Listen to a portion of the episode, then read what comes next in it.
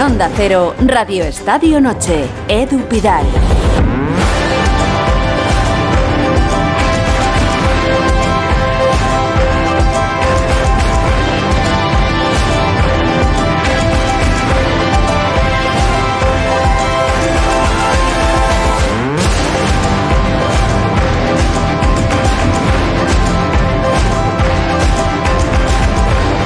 Buenas noches, me han encargado que no me deje ningún oyente por el camino y a ser posible que, que afilie a alguno más. Si hay cualquier queja por parte de algún oyente o pisamos algún charco que vaya a convertirse en carne de libreta, la ventanilla de reclamaciones la dirige Carlos Bustillo, que está al otro lado, que es quien atiende y es quien ha diseñado el programa de hoy, Bustillo.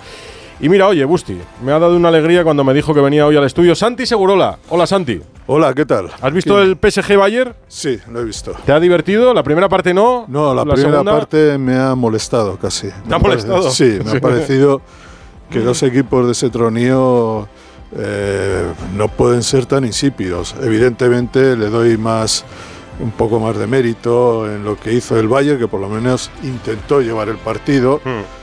Para mí que ha perdido ese fuego el, el- el- el Bayern. Creo que es un equipo que ha perdido un poco de personalidad. Se le han ido los veteranos, se le están agotando los Neuer, el, Müller, se fue, se fue Lewandowski y ahora mismo pues es un equipo en plena reconstrucción y se nota, Sí, se nota. Pero bueno, es un buen equipo. eh, pero sí te explica por qué en la liga alemana no está mandando con- como, debi- como solía mandar. Y en cuanto- Podemos decir que nos decepciona que el, el cartel de presentación sea un PSG Bayern y que digamos que No, la es primera parte nos de- aburre. Lo, del, Claro, lo esto- del PSG, mucho Qatar, un, mucho. P- un PSG sin Mbappé que fue suplente, ahora lo comentaremos, y un PSG con Mbappé. No, la evidentemente, pero eh, incluso con, con los jugadores que tenía eh, sin Mbappé, creo que ese equipo había que pedirle en su campo ir al ataque. De hecho, cuando ha ido al ataque con Mbappé o con lo que fuera, le ha, ha mostrado las debilidades del, del Bayern. Para mí es muy decepcionante estos, estos equipos y estos entrenadores que de repente dicen, tengo un gran equipo, pero hoy voy a jugar defensivamente. Oye, es que no está, es que no está Mbappé. Bueno, pues está Messi, está Neymar, está Berratti. Sí, unos cuantos tiene. Había, había de todo. No, Cromo sabía, faltaba uno, pero el resto lo, lo- lo tenía. Es que hoy había Champions, volvía la Champions, como no tenemos equipos españoles esta semana, me da la impresión de que ha pasado algo desapercibida, por lo menos en la antesala. El Real Madrid juega la próxima semana en Liverpool, en octavos las idas se reparten durante dos martes y dos miércoles y las vueltas igual. ¿Qué ha pasado entonces? Pues que se nos habían caído tres españoles en la fase de grupos, el Barça, el Atlético de Madrid y el Sevilla. Hoy se ha jugado el- este PSG Bayern, 0-1 para los alemanes, y el Milán Tottenham. Alberto López Frau, muy buenas. Hola Edu, muy buenas a Ha ganado todos. el Milán 1-0 con gol de Brahim, ¿lo has visto? He visto el, el Bayern. Claro, no, yo estaba es buscando estaba- a alguien que haya visto el Milán. es que estábamos-. Ha un gol rapidísimo. Estábamos ¿eh? haciéndolo además en, en el tweet de Radio Estadio. Lo he visto y- con Venegas, y Lo he visto con un ojito, pero sobre todo he estado viendo el, el PSG. ¿Te ha decepcionado? Bayern. Bueno, me ha, me ha decepcionado más el PSG que el Bayern. Sí. Sí, mucho más. Y creo que con los jugadores que tienen no se puede hacer menos en un partido de octavos de final de Champions en casa. El Bayern de más a menos, incomprensible lo que ha hecho Nagelsmann en el tramo final con, con Nabri intentando marcar a Mbappé, una cosa muy rara que le ha podido costar el partido, pero un Bayern menor ha sido muy superior al Paris Saint-Germain para mí. Ha, ha ganado el Bayern. Cayetano Ross, en cambio, estaba en, eh, conectado a Singapur porque el Valencia ha decidido hoy quién era su entrenador. Cayetano, buenas. Hola, buenas, buenas. Claro que esto es. Bien. El, el Valencia ha elegido a Baraja como entrenador, que te gusta, Sí, claro. pero no, digo el Baraja centrocampista, eh, digo el Baraja Ya, entrenador. pero es que ahora no podemos separarlo, porque fue, para mí fue el mejor jugador de aquella generación, pero tiene poco currículum como entrenador.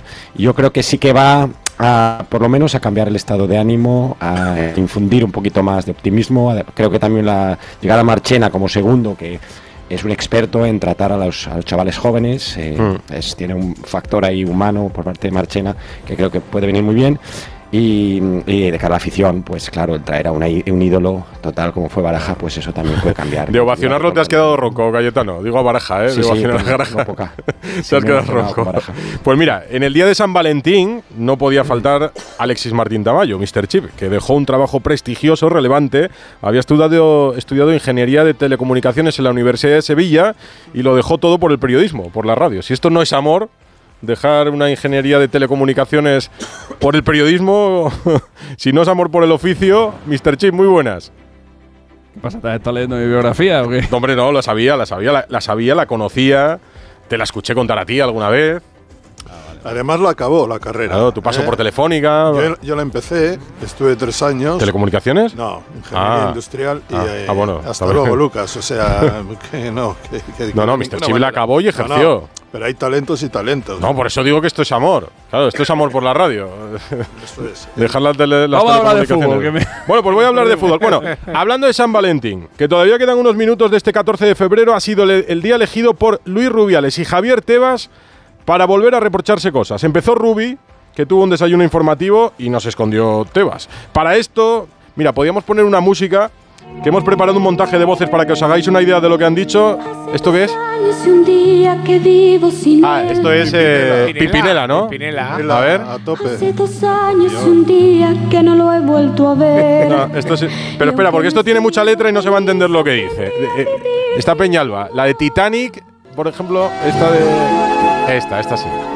Esta sí. La banda sonora de la Ahora peli. sí. Ahora sí. Esto, bueno, se entiende que es una canción de amor, que es 14 de febrero, es San Valentín. Y estos son Luis y Javier, Rubiales y Tebas.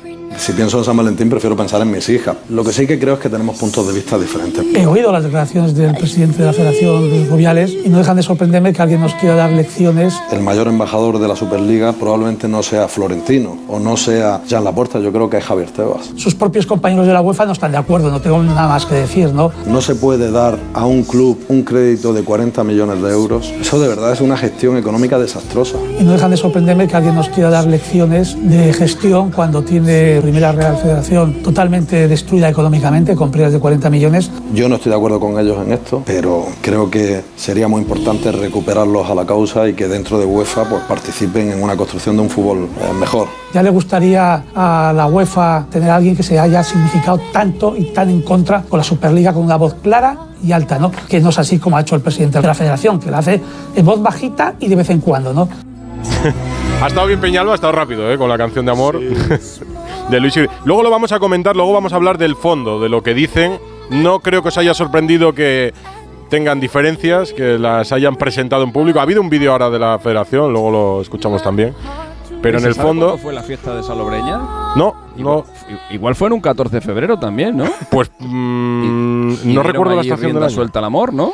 Yo creo que hacía más calor, fíjate, porque había manga corta. Ah, En podía ser en Salobre- verano, en- ¿no? Perdona, en Salobreña generalmente siempre hace bueno, ¿eh? ¿Siempre? ¿El mes de febrero también? Sí, ¿Y por la noche? Es un invierno más Porque suave. ahí llegaron a ser. Eh, no es la Ojo, mes- ojo no- que, ya sé que ya- ojo que Santi estuvo allí, eh. Cuidado, eh. No, Ya, ya sé que no es eh, la meseta y que está cerca de Sierra, Neva- de Sierra Nevada, pero digamos que está Sí, sí. cerca. Es que no, no es lo mismo. O sea, está lleno de gente jugando a golf. ¿Ah, sí? Por estas fechas. sí, sí. bueno, el golf, el golf siempre ha gustado en la federación, o sea que tampoco sería. Bueno, luego hablamos de, de Luis y de, y de Javier, de Tebas y de, y de Rubiales. Como enamorado, fíjate, sigue ahí Celine Dion eh, con Titanic, enamorado está Ancelotti de Madrid y del Real Madrid. Ya sabéis que le han relacionado con la selección brasileña. Hoy le, le han preguntado si los brasileños del equipo, Vinicius, Rodrigo, Militao, si le preguntan por esto de que pueda ser seleccionador de Brasil. No, no. Bromean, no es que me preguntan, se para ríen, se ríen de esto, pero no, hablamos de esto, no hablamos de esto, tenemos amistad entre nosotros, entonces se ríe, son bromas. La realidad es otra, que como has dicho tú, tengo contrato hasta el 2024. Hasta 2024, lo ha dicho, ¿eh? Se cachondean, es la palabra que no encontraba Ancelotti para decir lo que hace. Para mí es un caso claro de un entrenador que no hay ningún lugar en el que pueda estar mejor. Y más a gusto, y más feliz. Y por fin tengo la impresión también, porque no la tenía en 2014, de que el club también está absolutamente satisfecho con, con Sí, Ancelotti. a ver, Mr. Chip Ha cambiado, dice siempre que las segundas temporadas de Ancelotti no- nunca son buenas. Bueno, vamos a verla. Bueno, a ver cómo termina. Pero Las En primeras, general, las temporadas. Y las primeras, en general, las temporadas de Ancelotti son, son como esta. En general. En general. O sea, son temporadas en las que los equipos, pues más o menos por um, enero, febrero, pues empiezan a caerse. Lo que Pasa es que como están llenos, son equipos, eh, en Milan, PSG, Bayern, Real Madrid, eh, Juventus, como son equipazos repletos de jugadores, pues en algunas de esas temporadas te acaban ganando una Champions. Pero ligas, ganar 5 en 30 años, pues es, eh, es, es un para haber entrenado a esos equipos es un bagaje pobrísimo. Es decir, esta es la temporada tipo de Ancelotti. Una temporada en la que no ganas la liga y en la que, bueno, ya veremos a ver qué pasa en la Champions. Pero es un perfil de entrenador que siempre ha encajado muy bien históricamente en el Madrid. Bueno, la rueda de prensa de hoy ha sido un espectáculo. También lo voy a dejar para después. Hay un montaje preparado. ¿A nadie de- le de sorprende que Brasil quiera un seleccionador extranjero?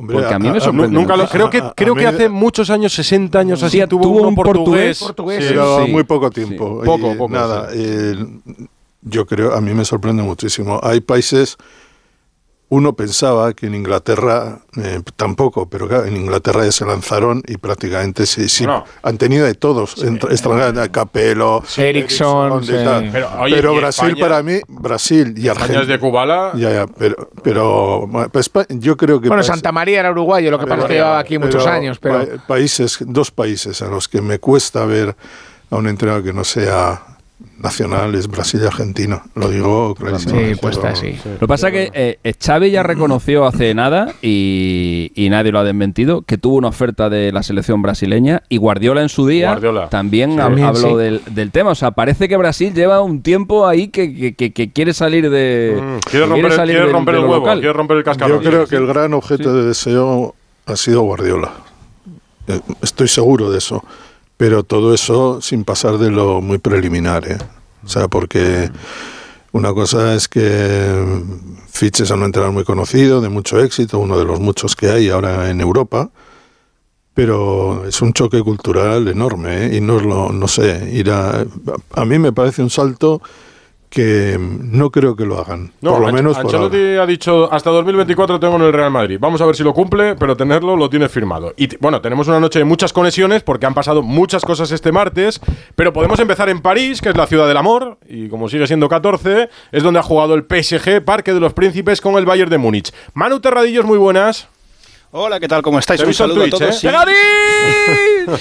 Un saludo a todos y feliz San Valentín a todos. Te he visto en el Twitch, te he visto en el Twitch de Radio Estadio, sobre todo porque me servía, eh, me- cantabas tú antes los goles que la televisión, entonces me servía para estropeárselos a, a Matiachi, que lo estaba siguiendo también en la redacción, y le, le canté antes el gol del Bayern de lo que él pudo verlo en la tele. El gol del Bayern y el desastre de Donnarumma en ese gol. Bueno, bueno, Donnarumma falló el año pasado con Benzema en la eliminatoria con el Real Madrid y hoy ha vuelto a fallar. el fallo de hoy es grosero, Es un fallo- grosero. Y en la fase de clasificación para el Mundial también, yo creo que cuando a un portero se le empiezan a conocer más por errores en momentos trascendentes, Claro, lo bueno de un muy malo portero para la salud. es que Yo me aparezca bajo ya del caballo de Donnarumma, ¿eh? No, ah, ¿no te habías bajado ya? defensor de Don- No, no, No. pero me bajo ya. Me bajo ya porque soy un gran defensor de él. Estoy, est- estaba un poco nubilado por la Eurocopa que hizo eh, hace un par de años, pero me bajo ya. Ah, El, el año pasado falló en la eliminatoria con el Real Madrid. A un gran portero se le recuerdan No, no, las falla. grandes intervenciones. Falla ha- hace que el, el- o sea, el shock Sí, un error que, impropio. que el shock que sufre el equipo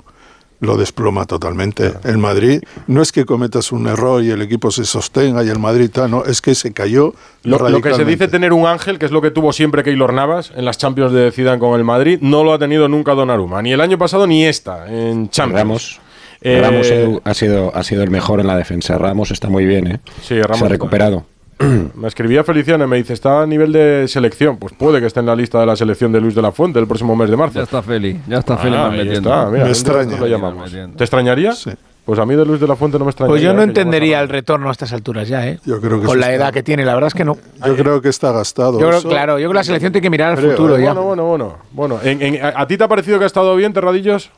A mí me ha parecido de los mejores. Eh, también comentaba una cosa en, en la retransmisión y es que viendo el partido que hizo Bitsiabu en el fin de semana, pues claro, cualquier cosa te parece buena, pero a nivel de colocación ha estado muy bien, ha sacado muchos balones eh, que le llegaban a, o que iban hacia Choupo-Moting y para mí ha sido de los mejores, junto con uno por esa banda izquierda que me ha gustado también bastante y Danilo Pereira y Mbappé. Que qué bueno es Mbappé, que ha jugado poco más de 30 minutos y después de una primera parte que ha sido total del Bayern y que ha tenido premio en ese gol de Coman en la segunda parte. Y mira que Donnarumma no lo estaba haciendo tampoco tan mal, ¿eh? que había sacado algún balón complicado. Sí, pero eso no muy se va poco, recordar. muy Se va poco, recordar el fallo. muy poco complicado Claro. porque en la primera parte yo creo que no ha habido ni tiros, una Claro. Kimmich. ¿eh? Se recuerda el fallo de Donnar- de Donnarumma y el gol anulado a Mbappé. Sí. Fuera de juego con el fuera de juego semiautomático. También tendemos a. te- tendemos una a- rodilla. a- cuando, vemos, cuando vemos un buen partido de un jugador, tendemos a decir rápidamente ha sido el mejor del partido.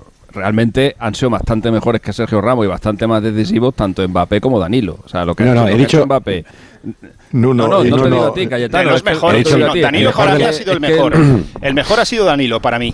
Joder, lo que ha hecho No, Danilo ha sido impresionante. impresionante. está todo. A mí me ha gustado Mbappé porque Mbappé cambia el PSG. partido. Hay el fuera de juego semiautomático, que no lo vemos todavía en España, eh, lo, lo vimos durante el Mundial, marca em, con una sombra, ensombrecido el- al jugador que marca, Que el, fuera marca de el juego, fuera de juego. y ponen en color la parte del cuerpo que esté en fuera de Y juego. la este caso, la rodilla. de- no, de. Mbappé, sino del jugador y que de- se y metía en banda. y- y- y que, y es por un grano, ¿no? Sí, sí, un- nada, Un grano en la rodilla. la que, rodilla, o sea, el menisco. El menisco está- Aparte, la, la toma general era muy lejana, o sea que encima tienes que hacer un poco un acto de fe. Ah, bueno, Oye, y ojo, ojo con Zaire Emery, ¿eh? Warren, este jugador de 16 años 16 estuvo en la. Liga 16, Promises, sí. en la Liga Promises hace 3 o 4 años. Lo vimos. No sé si te acordarás, Sí, en, sí, sí. en Tenerife. Y era una bestia física. se lo dije yo a Santomé y no me hizo caso. Pues mira, ya está ahí con 16 años, ¿eh? a ha ver, hecho una jugada. ha hecho una jugada porque el partido le ha pasado por encima, de arriba Sí. abajo, vamos. Pero Bueno, ya, porque pero no tiene tiene 16 cuerpo años. todavía para jugar. Claro, este es un No no Se- se le ve ¿eh, en- Cayetano? No estás hoy En muchas jugadas, no, pero en muchas jugadas se le ve que Empezó mete el cuerpo, porque es un centrocampista potente, y mete el cuerpo, pero claro, se encuentra con jugadores alemanes que es un Es que es adolescente un que, tiene 16 años. El que ha jugado muy bien es Coman, ¿eh? Y una parte por cada banda. En la primera de, de carrilero sido- izquierdo y en la segunda la en la derecha. derecha. Ha sido el mejor del Bayern de aquí a Lima. Sí, sí, sí. Como hay- en el partido en la final con la Argentina, el, el Francia-Argentina, evidentemente el mérito fue de, de- de Mbappé. Pero es el ingreso de, de Coman Lo que lo cambia. en- lo, lo que cambia la dinámica, porque ya no dependían solo de Mbappé y Coman hace eh, maravillas en ese partido. Lo que Mira. pasa es que el otro, pues todo lo apaga, porque es. eh, Ah, ah, fue hay, hay sonidos españoles. eh, bueno, hay uno que es el de Sergio Ramos después del partido con el PSG. Eh, nos ha cogido también ¿no? un poco de, de mala suerte con bajas importantes. ¿no? Después la baja de Hakimi que también aporta pues, mucha profundidad también por banda. Kylian que, que acababa de, de salir de- recién de una, de una lesión. ¿no? Es un resultado muy negativo, muy malo, pero eh, no se acaba el mundo. Al final el, el gol en contra pues eh, se terminó y eso al final pues eh, con este resultado pues nos beneficia ¿no? de ir allí. Solo tenemos que hacer un gol para empatar la, la- la eliminatoria. La temporada pasada ya final pues eh, me encontré bien físicamente, mentalmente, muy muy adaptado y poder rendir a, a un grandísimo nivel para mí es eh, fundamental, ¿no? Es lo que me, me- me quita ese tiempo, ese esfuerzo y esa Está bien. Ramos, ¿eh? verdaderamente está bien. eh, el central del PSG, ex del Real Madrid, le escuchábamos. Bueno, y, y está Joao Cancelo, recientemente cedido al Bayern de Múnich. se lo ha quitado del medio en el minuto 50. Hay Que decirle a Ramos que el, que, el, que el gol en contra no lo han quitado. El gol en contra sigue estando. Eh, de hecho, tienen un gol en contra. Lo que han quitado es el valor Sí, del gol. el valor doble de los y- goles. Y también, y también hay que decirle a Sergio Ramos que con la regla anterior, también con un 1-0, si metes un gol fuera de casa, Sí, la también tienes es- la eliminatoria Casi empatada. les perjudica. Ahora lo que ocurriría es que si el PSG ga- gana en Múnich 1-2, no se clasifica. Habría prórroga, sí. eso es. Claro. Y antes sí lo hubiera hecho. Mira, Joao Cancelo, jugador del Bayern. ¿Por qué te marchas del, del City? Bueno, no te sé responder a eso porque las personas que hablan que tú peleas con Guardiola es mentira, eso es completamente mentira. Es, no, había, no me sentía importante para el equipo en los últimos partidos y hablé con el mister y el mister también lo concordó. Y entonces decidimos yo, el mister, el club que tendría que marcharme, que era la mejor opción para mí.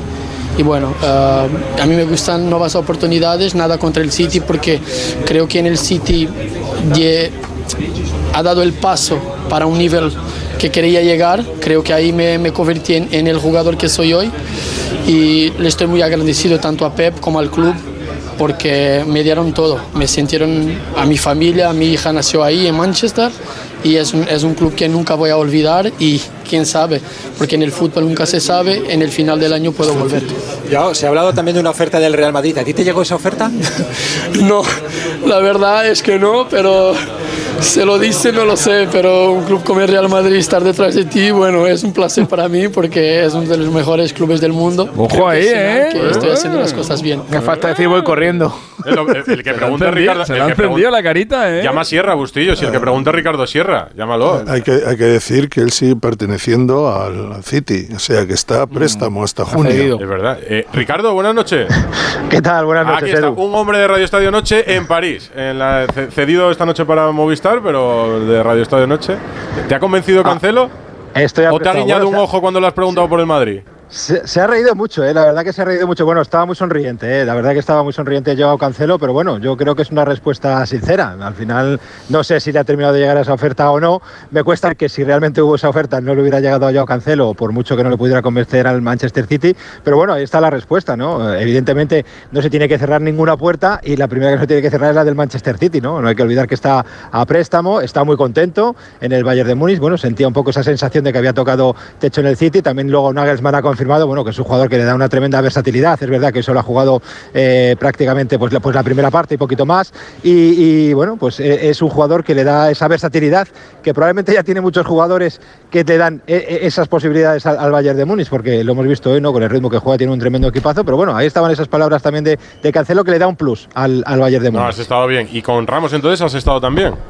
Sí, os estaba escuchando, ¿eh? con eso de la selección o no. A ver, eh, eh, sí, está claro que tiene una edad y que probablemente es pasado de la selección española, pero por ilusión eh, no va a quedar con Sergio Ramos. Después de terminar con la entrevista, pues hablaba precisamente de eso, ¿no? Dicho, hombre, es algo que está ahí, que, yo lo siento y, que yo tengo esa ilusión, que no se puede decir, pero que evidentemente él está tremendamente ilusionado, lo estabais hablando. No, no sé si ha sido el mejor en el día de hoy, no, pero desde luego ha, ha estado a un gran nivel, a un gran nivel y además está teniendo la regularidad que no tuvo el año pasado, ¿no? Son, yo creo que con este 31 partidos, prácticamente 28 creo que han sido de titular los que ha jugado esta, esta temporada y está, no sé si al mejor nivel, pero está a un buen nivel. ¿Que está para la selección? Bueno, pues veremos lo que dice Luis de la Fuente. Es pasado, vale, es cierto, pero por ilusión, desde luego, él tiene muchísimas ganas o sea, de volver a la ¿tú, selección. ¿Tú crees que lo lleva o que no lo lleva, Ricardo? Eso ya es una cosa de, de la fuente. Sí, evidentemente, si es por Sergio Ramos, él, él, va, vamos, como haga falta, a gatas, ¿no? Pero yo no lo descarto, ¿eh? Yo no lo descarto. Me ha quedado esa posible pregunta porque Luis de la Fuente lo dijo, ¿no? Que iba a hablar precisamente con estos jugadores como Sergio Ramos. No sé si ha, ha habido ya algún tipo de contacto. Todavía quedan, bueno, pues unos meses para esa primera convocatoria. No, pero ¿sabes pero... cuándo te cuadra muy bien la fecha? ¿Vas a ir a Múnich a hacer el sí, Bayern? Sí, en tres semanas. En pues tres en semanas, Múnich es, es perfecto. Si claro, va a coincidir en fechas, claro. Sí, porque, bueno, además es de los únicos jugadores eh, que, que, ha estado, de los poquitos que ha estado del, del, del Paris Saint Germain y que ha, dado, que ha dado la cara. También es verdad que ha hablado Kylian Mbappé, que no tenía pensado jugar y que finalmente, bueno, por ayudar a sus compañeros, pues ha salido y de qué manera además se ha podido cambiar el partido, pero no lo ha hecho. Veremos a ver si en Múnich estoy allí. La, la, la lista es el 17 de marzo, Ricardo. El 17 yo, es la yo, lista, o sea que hay. Escucha, va seguro, va seguro. Si, si, da la cara otra vez, yo, yo le vuelvo a preguntar, pero vamos, tiene pinta que, que a él, desde luego, bueno. por, por ganas no va a quedar. Tú dices que va, Cayetano.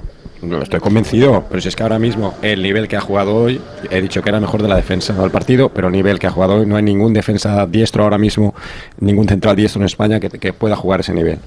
El problema bueno, es que bueno. hay jugadores que, que por, por su jerarquía eh, volverlos a llamar supone abrir un melón delicado. Mira, y en España, si echamos la vista atrás, hay varios ejemplos pero, muy claros ver, de eso. Pero si echo la vista atrás, para la, próxima, dijo, para Rodri la próxima no Eurocopa, para la próxima Eurocopa queda eh, un año y, y medio. Y cuatro medio, años, casi. Pa, Alberto, para Alberto, la próxima Eurocopa sí, y para Alberto, tenemos, y para tenemos el próximo mundial y para el próximo mundial que, que, es en lo que nos tenemos que fijar quedan eh, tres años. años y medio. Pero bueno, sí, tres y medio porque esta ha sido un poquito más tarde. Sergio Ramos, Sergio Ramos, eh, no habiendo un mundial o una Eurocopa en breve, Sergio Ramos para clasificarte para la Eurocopa, para ganarle a Noruega y tal, no es necesario. Entonces, abrir el melón de Sergio Ramos eh, para jugar una fase de clasificación, estando tan lejos las grandes competiciones a las que él va a llegar, rondando ya los 40, no tiene ningún sentido. Yo es que creo que Luis de la Fuente no le va a llamar por eso. Ricardo. No, simplemente decía que tenemos un melonar nuevo. Estáis hablando de abrir el melón, pero bueno, ya no está en esa, en esa jerarquía, por ejemplo, ya no está Sergio Busquets, que digamos que es el capitán. Es decir, no tienes que quitar a Sergio Busquets, no le tienes que, que bajar de la pirámide para volver a meter a Sergio Ramos. No hay otro jugador con esa jerarquía que pueda tener Sergio con la ilusión que tiene de volver. ¿eh? Y repito, eh, hay que abrir un melón, pero es que hay que abrir muchos, porque el melonar es completamente nuevo ahora con Luis de la Fuente. Tú pregúntale, Terradillo, si te lo encuentras por París cenando. Pregúntale. ¿Tiene ganas de, de volver? Pues seguro que sí, ¿no? Hombre, yo creo que ganas, ganas, ganas, ganas. Oye, si es por ganas, si es por ganas, ahorita me gustaría, ¿eh? Bueno, ya, hombre, pasar de telecomunicaciones a periodismo y de periodismo a central bueno, de la defensa sí, de España ya bueno, es demasiado. Que estáis hablando, está, es que estáis hablando mucho de la ilusión y de las ganas. Yo creo que hay mucha gente yo, con ilusión y con ganas. Yo creo que la convocatoria de Sergio Ramos no puede depender de un momento puntual de forma. La edad que tiene, siendo el jugador que es y lo Pero, que ha sido en la perdona, selección. es que yo le he visto bien. ¿Ha estado bien o no? ¿Ha hecho un buen partido? no, segundo, él siempre ha sido un pedazo de jugador pero no, no podemos hablar de que la temporada del Paris Saint Germain con él en la defensa esté siendo especialmente buena. decir, no está marcando ninguna diferencia.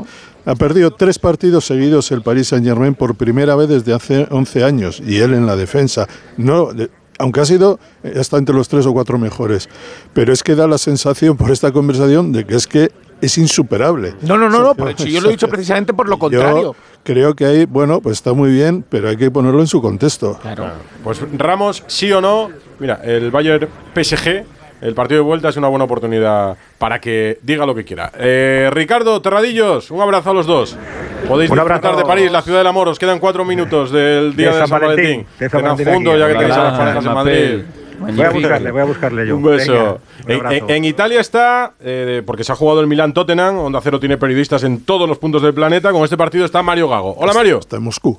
Hola, ¿qué tal? Buonasera, ¿cómo estáis? ¿Está Moscú? En Moscú tenéis también, tenemos. Ah, también, también, también. Sí, sí, no, no. Que ha habido un equipo ruso que se ha cruzado con uno de Ucrania y, y han saltado chispas también. Uf, ¿no? sí. Aquí sí que hemos mirado de reojo, Mario, porque con el PSG y el Bayern, pues, pues teníamos eh, la preparación del programa y luego ya estaba el Milan eh, Tottenham, que nos da para saber y haber visto el gol de Ibrahim. Sí, en una muy buena escapada de Teo Hernández por izquierda. Ha salido el, Milan bastante cerrado. En el último mes ha cambiado de sistema Stefano Pioli porque no le estaban saliendo las cosas bien a los Rossoneri y, y bastante cerradito, pero con las contras son letales. Y Teo Hernández, encima con más espacio para salir, bueno, pues en una jugada se ha metido hasta la cocina prácticamente, ha rematado y en el rechazo, pues Brahim Díaz, el rechazo de Foster, porque no estaba Lloris, porque estaba lesionado en el conjunto de Conte, se ha jugado el tipo, Brahim Díaz, ha tirado casi ahí de cabeza con todo en el doble remate y ha sido el único gol del, del- del partido. Luego el Tottenham, que es verdad que tenía, fíjate, ha salido con tres, eh, con tres eh, tipos arriba, con Kulusevski, con Son y Kane, y luego Richarlison, pero no han encontrado la forma de abrir la lata y, y sobre todo de abrir a un Milan que, que ha estado muy intenso, se ha peleado con todo el mundo y que ha vuelto a ser competitivo. Hace 10 años que no ganaba un partido de Champions League eh, de fase de la- de eliminación directa y que ha vuelto a ser ese equipo que consiguió el Scudetto el año pasado. Yo he visto esencialmente el, el Paris Saint-Germain Bayern, pero de vez en cuando he echado un vistazo a- al Tottenham. Y no sé por qué, cada vez que cambiaba, veía a Kiar, el central del, del, del Milan, agarrando a Kane. Una falta tras otra. Y yo decía, ¿pero cómo es posible? O sea, ha sido por. eh, y el árbitro no ha sacado una tarjeta. No, y le han dado un codazo a Kane terrible en un, en un córner y no, no o sea, a mí me extraña que pasen estas cosas, es decir, que eso no es una gran defensa, eso es que el árbitro permite, porque sinceramente iba, no sé, me gustaría saber las faltas que le he hecho, todas de agarrones por detrás, no le dejaba girarse, falta, falta. No, y después hay otra de Cuti Romero, también durísima, que, que merecía la roja. O sea que ahí el árbitro está A Tonali casi le lesiona. Sí, sí, sí. No se ha quejado Conte ¿eh? del- de, la jugada que, que decíais de el codazo de Kjaer a, a Kane. Es verdad que hay un pequeño agarrón antes, pero sí, ha sido un partido muy, muy trabado y Kjaer y el central alemán que venía del Salque, que no le conoce nadie, Cio, se han comido a Harry Kane, que, que ha estado recibiendo... Le han agarrado. Vamos a ver qué le- Sí, había un agarrón ahí, había de todo. Había de todo. Milán Tottenham, que son dos equipos que no van a pelear por sus respectivas ligas, ni el Milán por el Scudetto, que lo tiene complicadísimo, vamos, lejísimos, imposible, ni el Tottenham, que también lo tiene, al Arsenal lo tiene a años luz, así que se la juegan en esta eliminatoria de Champions. Gracias, Mario, un abrazo. Aquí me quedo esperando a Brian Díaz, que tiene Sí. la herida en el cuello todavía después de ese encontronazo. Ponle una tirita. Aquí va a decir otra cosa. Encuéntratelo. Un abrazo. Me están diciendo Peñalba y Bustillo que ahora es el momento en el que se para. Aquí un momento para beber agua. Radio Estadio Noche, Edu Pidal. Radio Estadio Noche, Edu Pidal.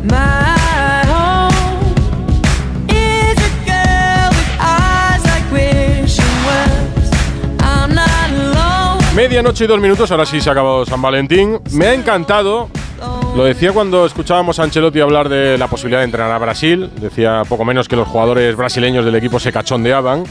Y yo decía que me ha encantado la rueda de prensa de Carlo Ancelotti esta mañana. El Real Madrid juega el miércoles con el Elche, mañana con el Elche. Es el partido aplazado del Mundial de Clubes. Y es que cualquier duda que se os podría ocurrir, la responde Ancelotti. Yo estaba siguiendo la rueda de prensa, que estaba allí Fernando Burgos. eh, cada pregunta que se hacía, la información que a un reportero le cuesta trabajo, mensajes, preguntar a fuentes del vestuario, pues a la mayoría ha contestado hoy Ancelotti, o a muchas. No hay Vinicius, va a jugar una- un otro en esta posición que es eh, Rodrigo. Eh, Courtois se ha entrenado hoy, no va a estar por el partido de mañana, creo que puede estar para el partido de sábado. Militao ya estaba bien en la final, eh, vuelve Lucas Vázquez, mañana tenemos la baja de Tony Cross que tiene, una, tiene un problema. Yo lo sé, lo que va a pasar, no te lo puedo decir, porque no soy Cross. Me parece, la sensación que tengo es que, que puede renovar. Ha jugado bien, Eduardo, ahí puede jugar ahí. La verdad es que ha jugado ahí también porque Álava no estaba en este periodo, que puede ser una opción, como lo ha sido Nacho. En la emergencia, Camavinga puede jugar ahí. Si no hay emergencia, jugará como pivote. Que como he dicho, las leyendas de, de este, de, de este club tienen que quedarse en el Real Madrid. El 9 lo tenemos, que de momento, que es Karim, que es verdad que no es un niño, pero lo tenemos también por el año próximo. He dicho esto, creo que no es el momento de hablar de la próxima temporada. Yo creo que la situación de Nacho es bastante clara también con el club, entonces él, él tiene que decidir qué hacer. Hazard creo que vuelve a entrenar con el equipo jueves y yo intento de tratar todo a la misma manera, insomma, intento de hablar con él como hablo con los otros, no hay tratamientos especiales para nadie. Quería preguntarte sobre Chouameni. Hasta el Mundial lo ha hecho muy bien. Y después eh, su nivel no, todavía no ha llegado a este momento. Creo que está, le, le ha afectado el Mundial en el sentido que todavía no, no está en la condición optimal. Oye, así da gusto, ¿eh? Fernando Burgos, buenas noches. Buenas noches. Tópicos pocos. No, no, no. Hay veces que no nos dice toda la verdad, la edulcora y la esconde a su manera, pero sí da gusto. Joder, pero, pero puedes esconderla y decir, bueno, mañana veréis, bueno, no está claro, bueno, aquí responde. No sabemos si nos miente o no, eso lo dirá el tiempo, como casi todo. Pero, pero Sí. responder a todo. Sí, suele responder.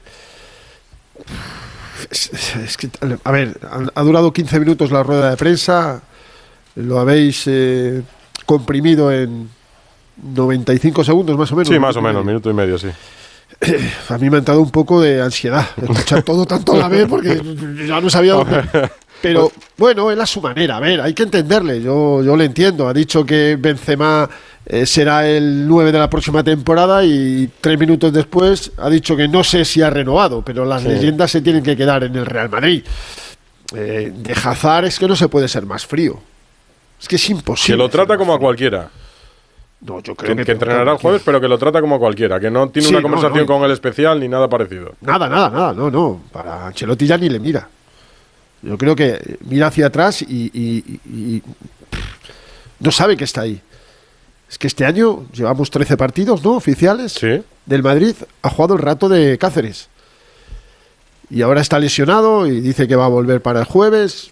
Eso significa que podría estar para el sábado. Y digo yo, ¿y para qué? Para la lista. ¿Y para qué? Para sentarse. Para viajar a Pamplona y pasar frío en el banquillo, pues es un profesional.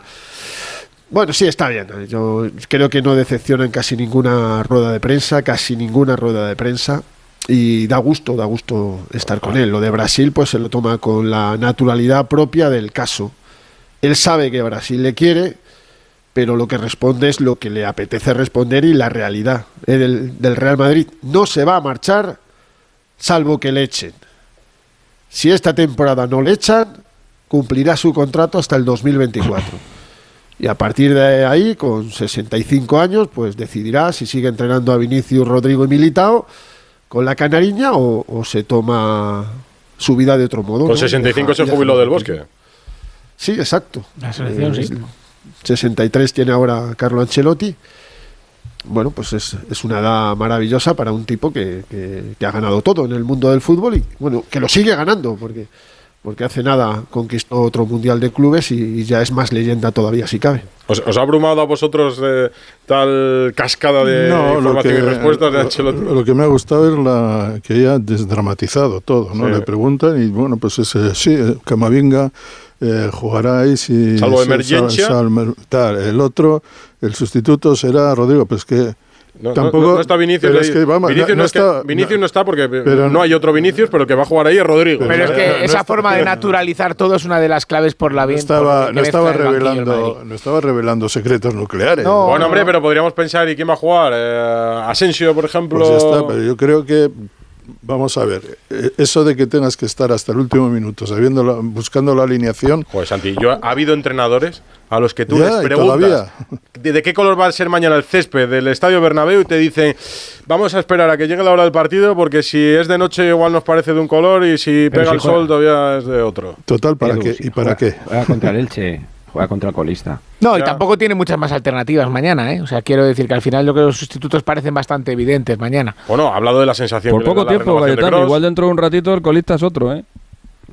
Uy, Mm, No, tiene que sumar mucho el Elche. Es que la tira ahí, se la tira el Elche. y Tiene nueve puntos el Elche y tiene 20, 20 el, el Valencia. Son son 11 cuatro, casi Bueno. cuatro, cuatro partidos. No, Hostia, no estamos diciendo que la, no estamos diciendo que la liga todavía no está resuelta y hay 11 entre el Madrid y el Barça. Ah, Bueno, sí, espérate. eso sí. A, a ti lo más importante, Fernando, o sea, dirías, por ejemplo, eh, lo que deja entrever que son el tema de las renovaciones. O sea, quizás es lo mejor que de, de Ancelotti. ¿Coincides? Totalmente. Sí. Totalmente, sí. Sin, de- sin decir mucho, Mm. dice todo. Tú analizas lo que responde sobre Modric, Cross y Benzema y no tiene nada que ver con lo que responde sobre Nacho, Asensio y Ceballos. Claro, va- vamos a. eh, explícalo. A le quito, Uno ¿eh? por uno, sí. A Mariano, a Mariano le quito, Vale, porque sí. evidentemente eh, se va a marchar del Real Madrid. Mm.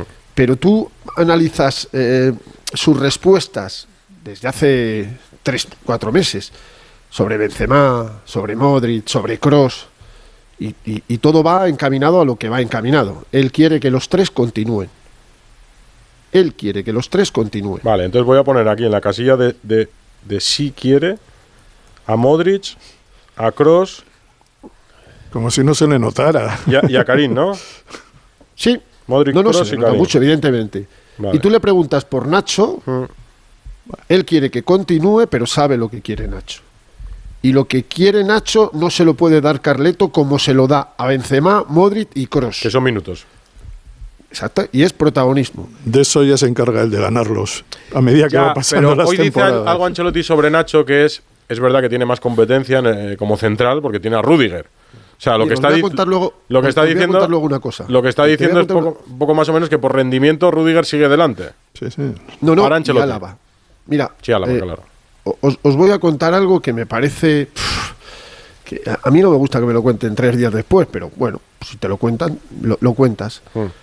Álava ha estado cinco días en Rabat con gastroenteritis. ¿Entendéis ahora su rendimiento en la final? Ya. ¿Lo entendéis, no? Mm. Le pasaba a cualquier jugador del Algilal por delante, por detrás y por todos lados. Y aún así, comiendo poco, le pone de titular y Nacho, que se estaba saliendo, no lo digo yo, lo decís todos, suplente. ¿Y por qué se la juega así? Chico, es- es- escuchad, chico, es que eso, eso descorazona a cualquiera, desmoraliza a cualquiera. Pero no le En una final contra, perdonarme, el Algilal. O como se llame. No, y que Nacho se lo había ganado, sobre todo. Que Sí, pero aparte de que se lo había ganado, que, que- que fue a Madrid a ver el nacimiento de su hija Lola y volvió perfectamente en el avión del... pre- Bueno, sin ningún problema.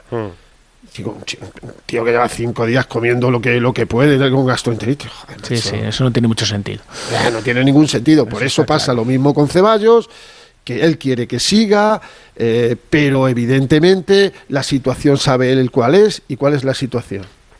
Que si están no es el Kroos pro- y Modric. Lo que pasa es que para la plantilla del Madrid y teniendo la- en cuenta la edad de los que sí que quiere que renueven y es tan taxativo, para el Madrid sería muy bueno que renovara a Nacho, que renovara a Ceballos y yo lo extendería hasta Asensio, porque si luego en verano no van a llegar muchos refuerzos, que es lo que yo me temo, Con que llegue Bellingham. ¿Por qué crees que no van a yo, porque a mí me da la sensación de que este verano el Madrid no, no va a cometer muchos refuerzos, va a cometer uno grande como casi siempre, o lo va a intentar, Ya veremos. Yo tengo la sensación que no. Entonces, si la plantilla va a ser parecida y se va a debilitar, me parece una pésima noticia. Ahora, si me dicen que ahora. Si el Barça, si el Madrid no gana la Liga y se queda a 10 puntos del Barça, por ejemplo, y cae Claro, ahí en- a lo mejor es un en escenario diferente, de pero. final, ya te digo yo que el árbol se mueve, pero de lo lindo además.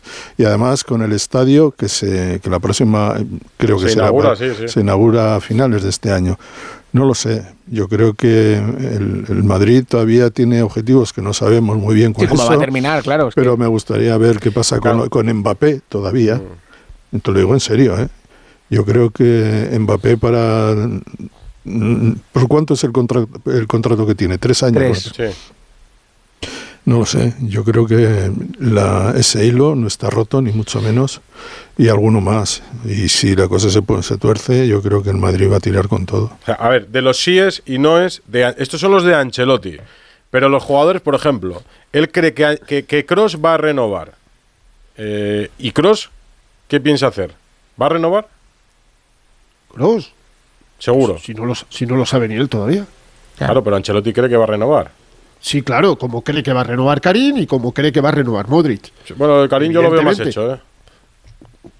A ver, yo tengo la sensación de que los tres van a renovar. Vale, ¿tú crees que Modric, Cross y...? Pero, pero Kroos es alemán. Ya. Y lo que hoy piensa, a lo mejor dentro de tres días no piensa. Son o, o viene la eliminatoria eh, mal del, del Liverpool y, y yo qué sé. Pues, pues, hay que esperar por lo menos un O mesecito sea, se, más. se moja hoy por darle un empujoncito a lo mejor. Pues seguramente. Porque si tú escuchas la respuesta de Carlo Ancelotti, hay una contradicción evidente. Mm. Sí, que, que primero dice que, que lo sabe y no nos lo va a decir y luego dice, no, es una sensación. Claro. Es que por eso digo yo que Carleto es muy listo para todas estas cosas y hay veces que te da muchas luces, pero otra te dejas te deja luces apagadas. Te las apaga o no sé, pero esos tres casos yo creo que están a ver, lo de Benzema es que si, es que es el niño bonito del presidente, ¿cómo no va a renovar? Y de hecho, aunque no se diga que yo no lo sé, porque eso es algo que, que Benzema nunca ha dicho y el club tampoco, todo aquel futbolista del Madrid que ganaba el Balón de Oro tenía un año más de contrato. O sea, Mm. se le ampliaba un año más de contrato. Y Mm. Benzema ha ganado el Balón de Oro en octubre de la temporada 22-23. Mm. En teoría tenía que tener automáticamente la temporada 23-24. Lo tuvo Modric. Sí, claro, evidentemente.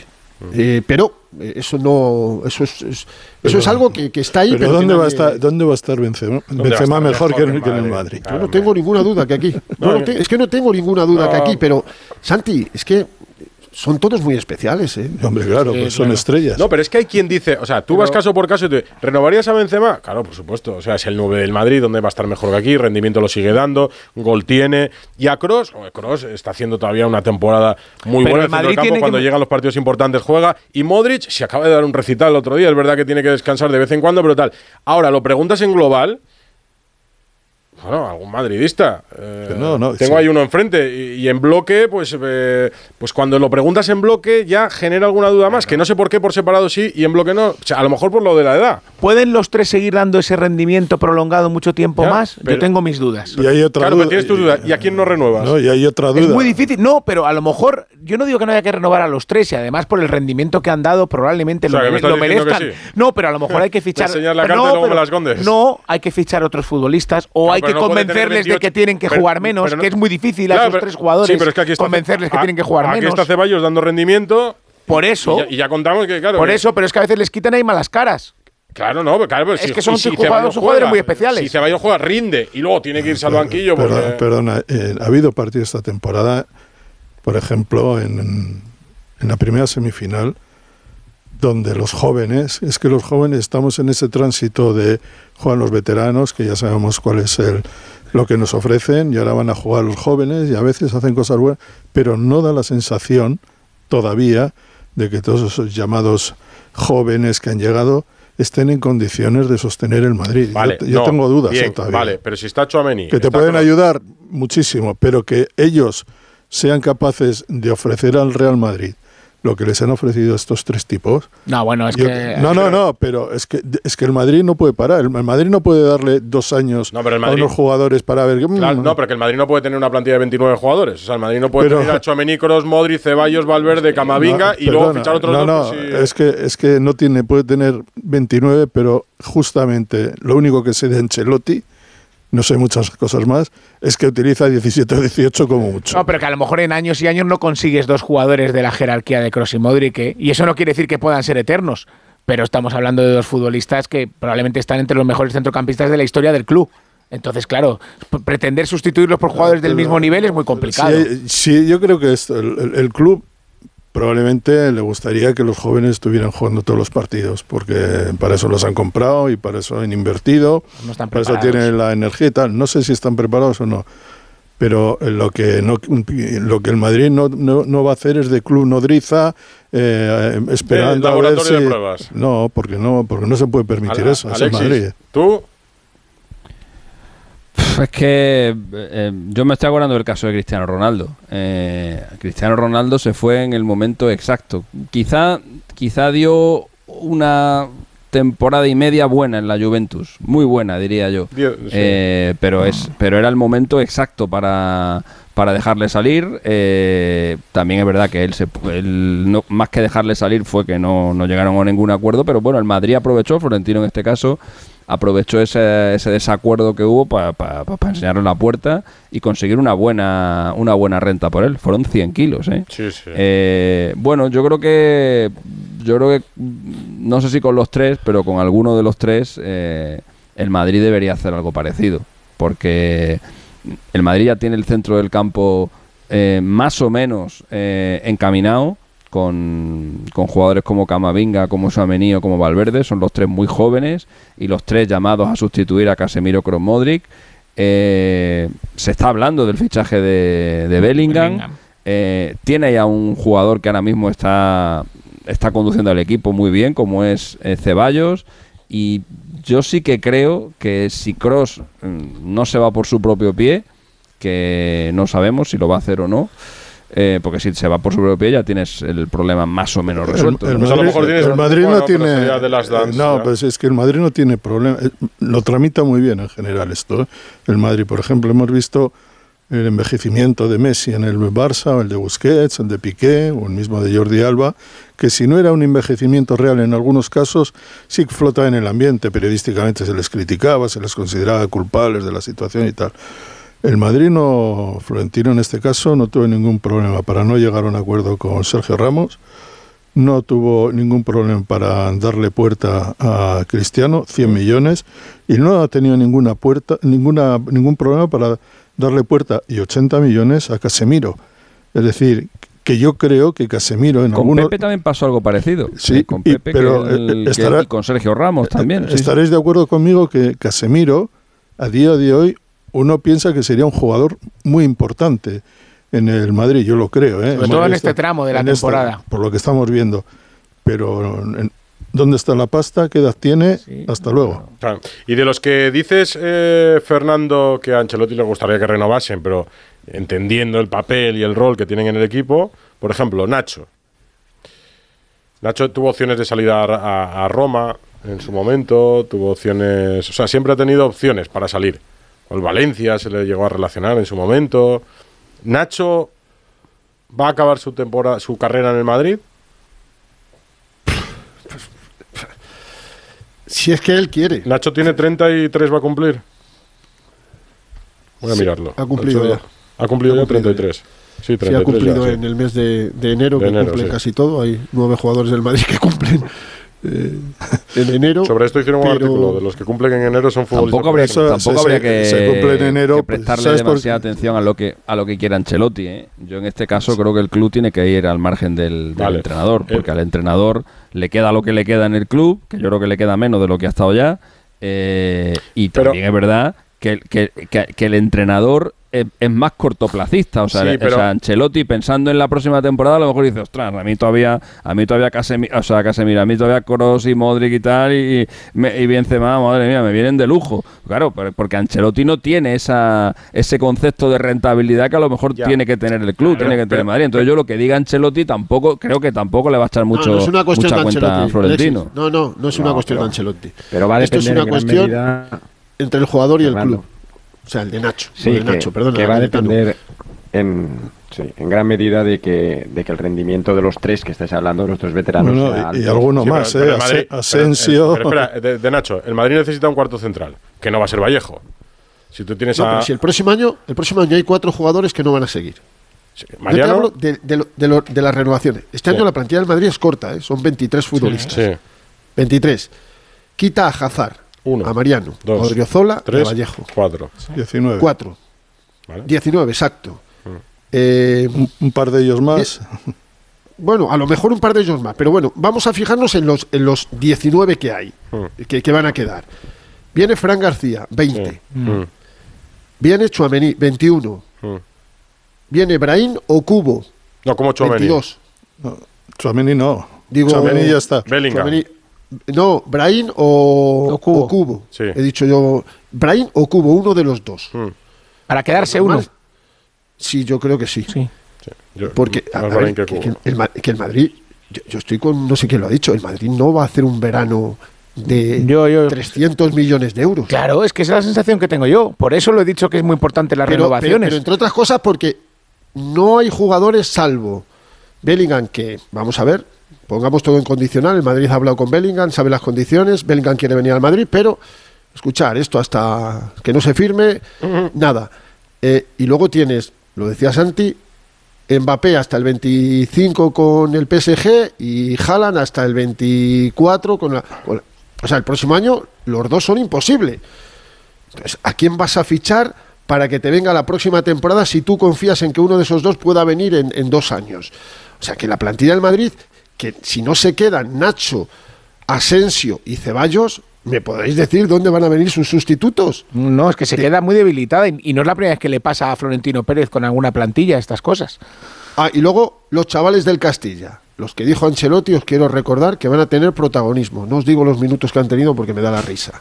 Y habló de la generación del 2004. Y la mayoría de ellos de esa generación del 2004 están entrenando y han entrenado cuatro. ¿Sabéis cuánto ha entrenado en la convocatoria de campo? Uno, Sergio Arribas. Que mañana puede jugar a lo mejor 16 segundos. Sí, que es el que más ha jugado de momento. No, no, equipo. ni siquiera. Digo estos jugado- años. Bueno, estos años no. El año pasado Ancelotti no le puso ni un minuto. El Un año futbolista que pasado hace dos comenzó Miguel, ¿eh? de lateral izquierdo, Miguel jugó varios, partidos. cua- cuatro partidos. Hasta el día del Pero a lo que sheriff. voy- a lo que voy de Nacho. Nacho, ofertas. Equipos que le quieren. Libre, sí, le quieren. Y un buen puñado. Y deslizan que hay uno que hoy ha ganado en París. Que le quiere. Hay uno que ha ganado en París. Que se llama el Bayern de Múnich. Pero, y, y- y- y a Nacho, de- yo soy Nacho y me quedo. ¿Y a Nacho va a tener más minutos en el Bayern de Múnich que en el Real Madrid? No. Igual quiere ver verdad? mundo también, ¿eh? Lo- lo- lo- y, un luego- buen contrato. No, y el Madrid tiene un buen contrato. Bueno, tiene buen contrato. Si, Ahora, si se va al Bayern irá por más. exacto, irán por más de un año. Pero a jugar y, quiere conocer otra liga, a mí me parece perfecto. Y ahí está la duda de Nacho, pero no por Ancelotti, que decía Alexis. Porque va a venir otro entrenador y va a seguir confiando en Rudiger, en Militao y en Álava. Y el pobre chaval va a tener que esperar a que se lesionen seis o a que sancionen a cuatro para tener seis partidos eh, seguidos. Ceballos, pues Ceballos está claro, el club está encantadísimo con Ceballos y le gustaría que renovara. Ahora, Ceballos tiene que ver los años, el dinero y si no tiene otra oferta de otro que le pueda superar. Y lo de Asensio, yo me declaro incompetente en el tema Asensio. ¿Por qué? Esto fluctúa más que la bolsa, os lo digo en serio, más que la bolsa. Hay 15 días que y otros 15 días, no lo entiendo. Asensio ya fue una incógnita el pasado mercado, pasado mercado digo de verano, ¿eh? no de invierno. El pasado verano porque, bueno, ca- cambió representante. Sí, cambió se fue con Jorge de toda- Méndez. de toda la vida por Méndez. Eso ya parecía una declaración de intenciones de salida y en cambio se quedó. O sea, y en cambio se quedó y se potenció Porque, con te- Luis porque Enrique. tuvo menos ofertas que yo. Porque tuvo menos ofertas que yo. Bueno. Y entonces, a dos días del cierre del mercado, le dijo al Madrid, me quedo.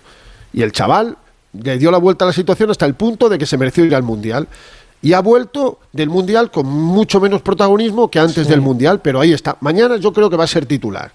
Pero el tema Asensio es que, es que el club, Asensio también tiene otras miras. Y es irse a un club para jugar más, mucho más, y también quiere ganar más dinero, claro. Es que en un O sea, club del nivel uno de del Madrid. Uno de no los sé. jugadores que el Madrid tendría que, tendría que retener, A- a mí tanto a también me Asensio lo como a. Nacho. A los dos. Porque son dos jugadores eh, de los que al final siempre acaban tirando los entrenadores, sobre todo a final de temporada, cuando hay problemas. Yo me acuerdo del tramo final de la temporada del anterior, no, de la anterior de la anterior, eh, cuando se lesionaron todos los centrales, que al final acabaron jugando Nacho y Militao todas las Champions. Y el O sea, anterior misma Siempre, hubo- son, siempre son jugadores de los que tiran y son siempre jugadores que te dan muy buenos números. Eh, entonces, son, son dos futbolistas que los tienes ya en el equipo, son jóvenes todavía y no tiene ningún sentido prescindir de ellos. Salvo que se quieran ir. Y que Asensio es un jugador frío y disperso y lo ha sido durante toda su carrera, no solo después de la lesión, pero es un jugador que tiene tanta calidad en la pierna izquierda que te cambia un partido, aunque no haya aparecido en 80 minutos y lo hemos visto muchas veces. Y eso es un recurso de lujo en una plantilla como la del Madrid.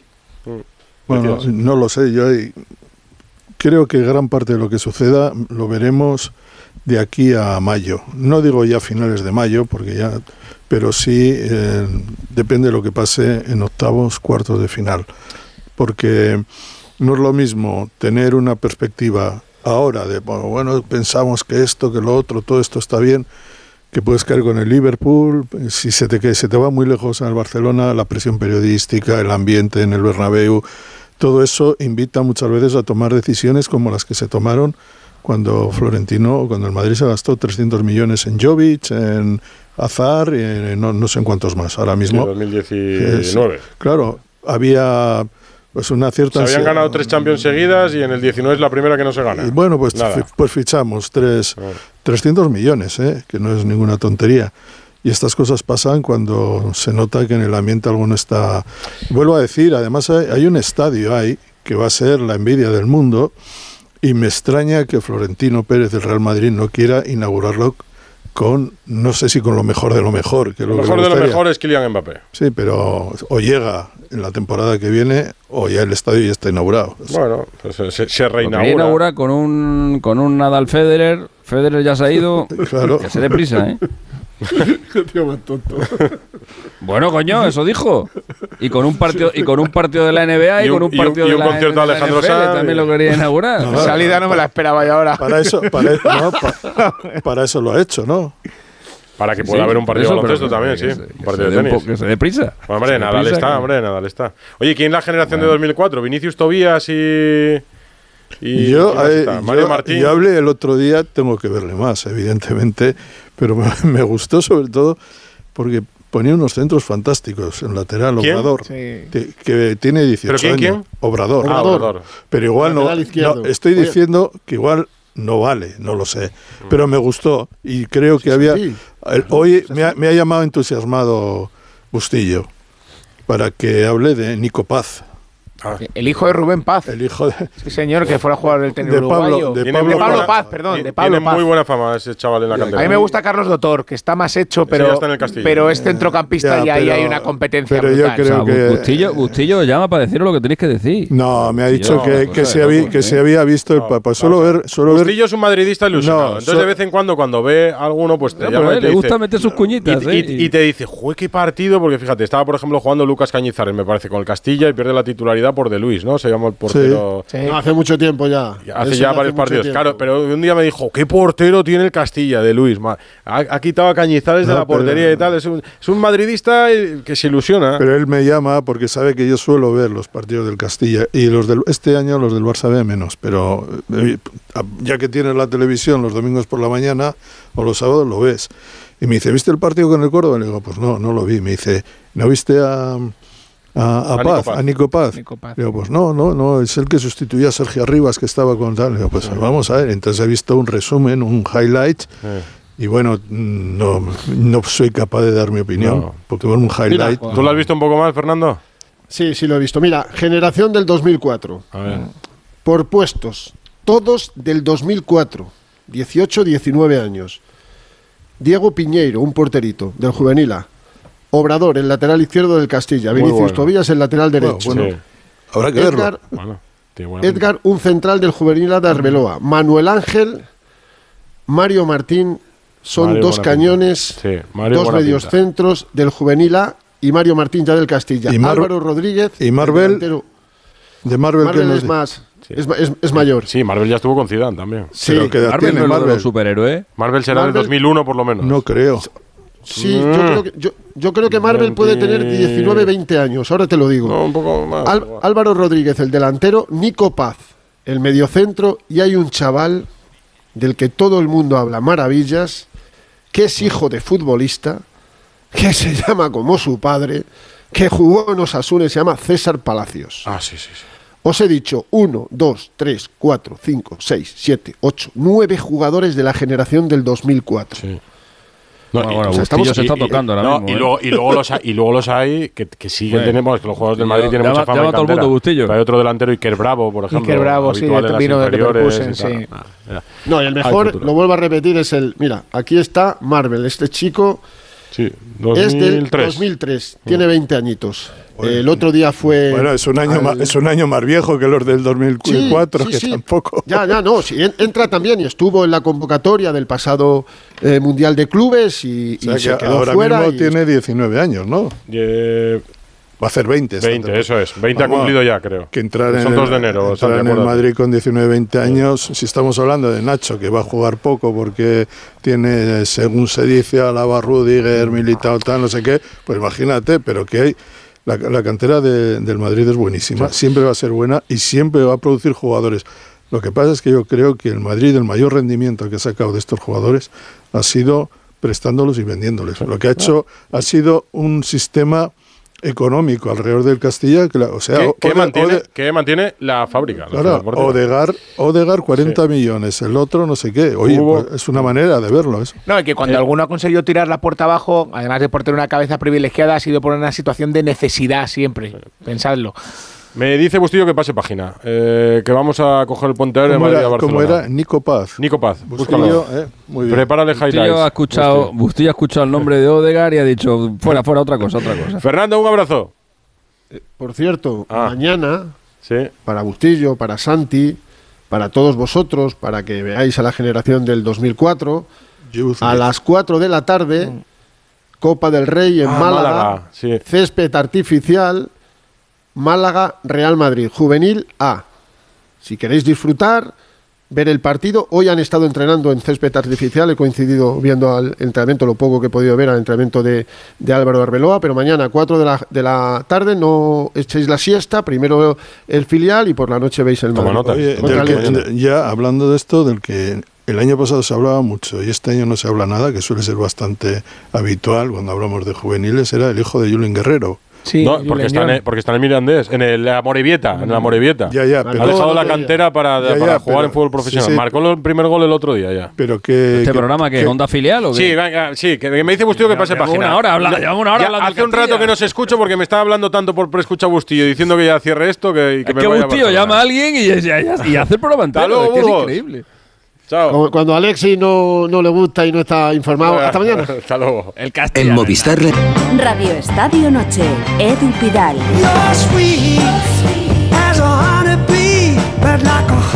Música de medianoche, más conexiones esta madrugada del martes al miércoles. Ahora sí, Barcelona, Alfredo Martínez, muy buenas. ¿Qué tal? Muy buenas noches. Es la antesala del partido con el Manchester United. Eh, la, la gente está tan contenta con el Barça en la liga que se motivará para la Europa League, que es un debate que tuvimos mucho el año pasado y, y no acababan de convencer la competición. Este año sí.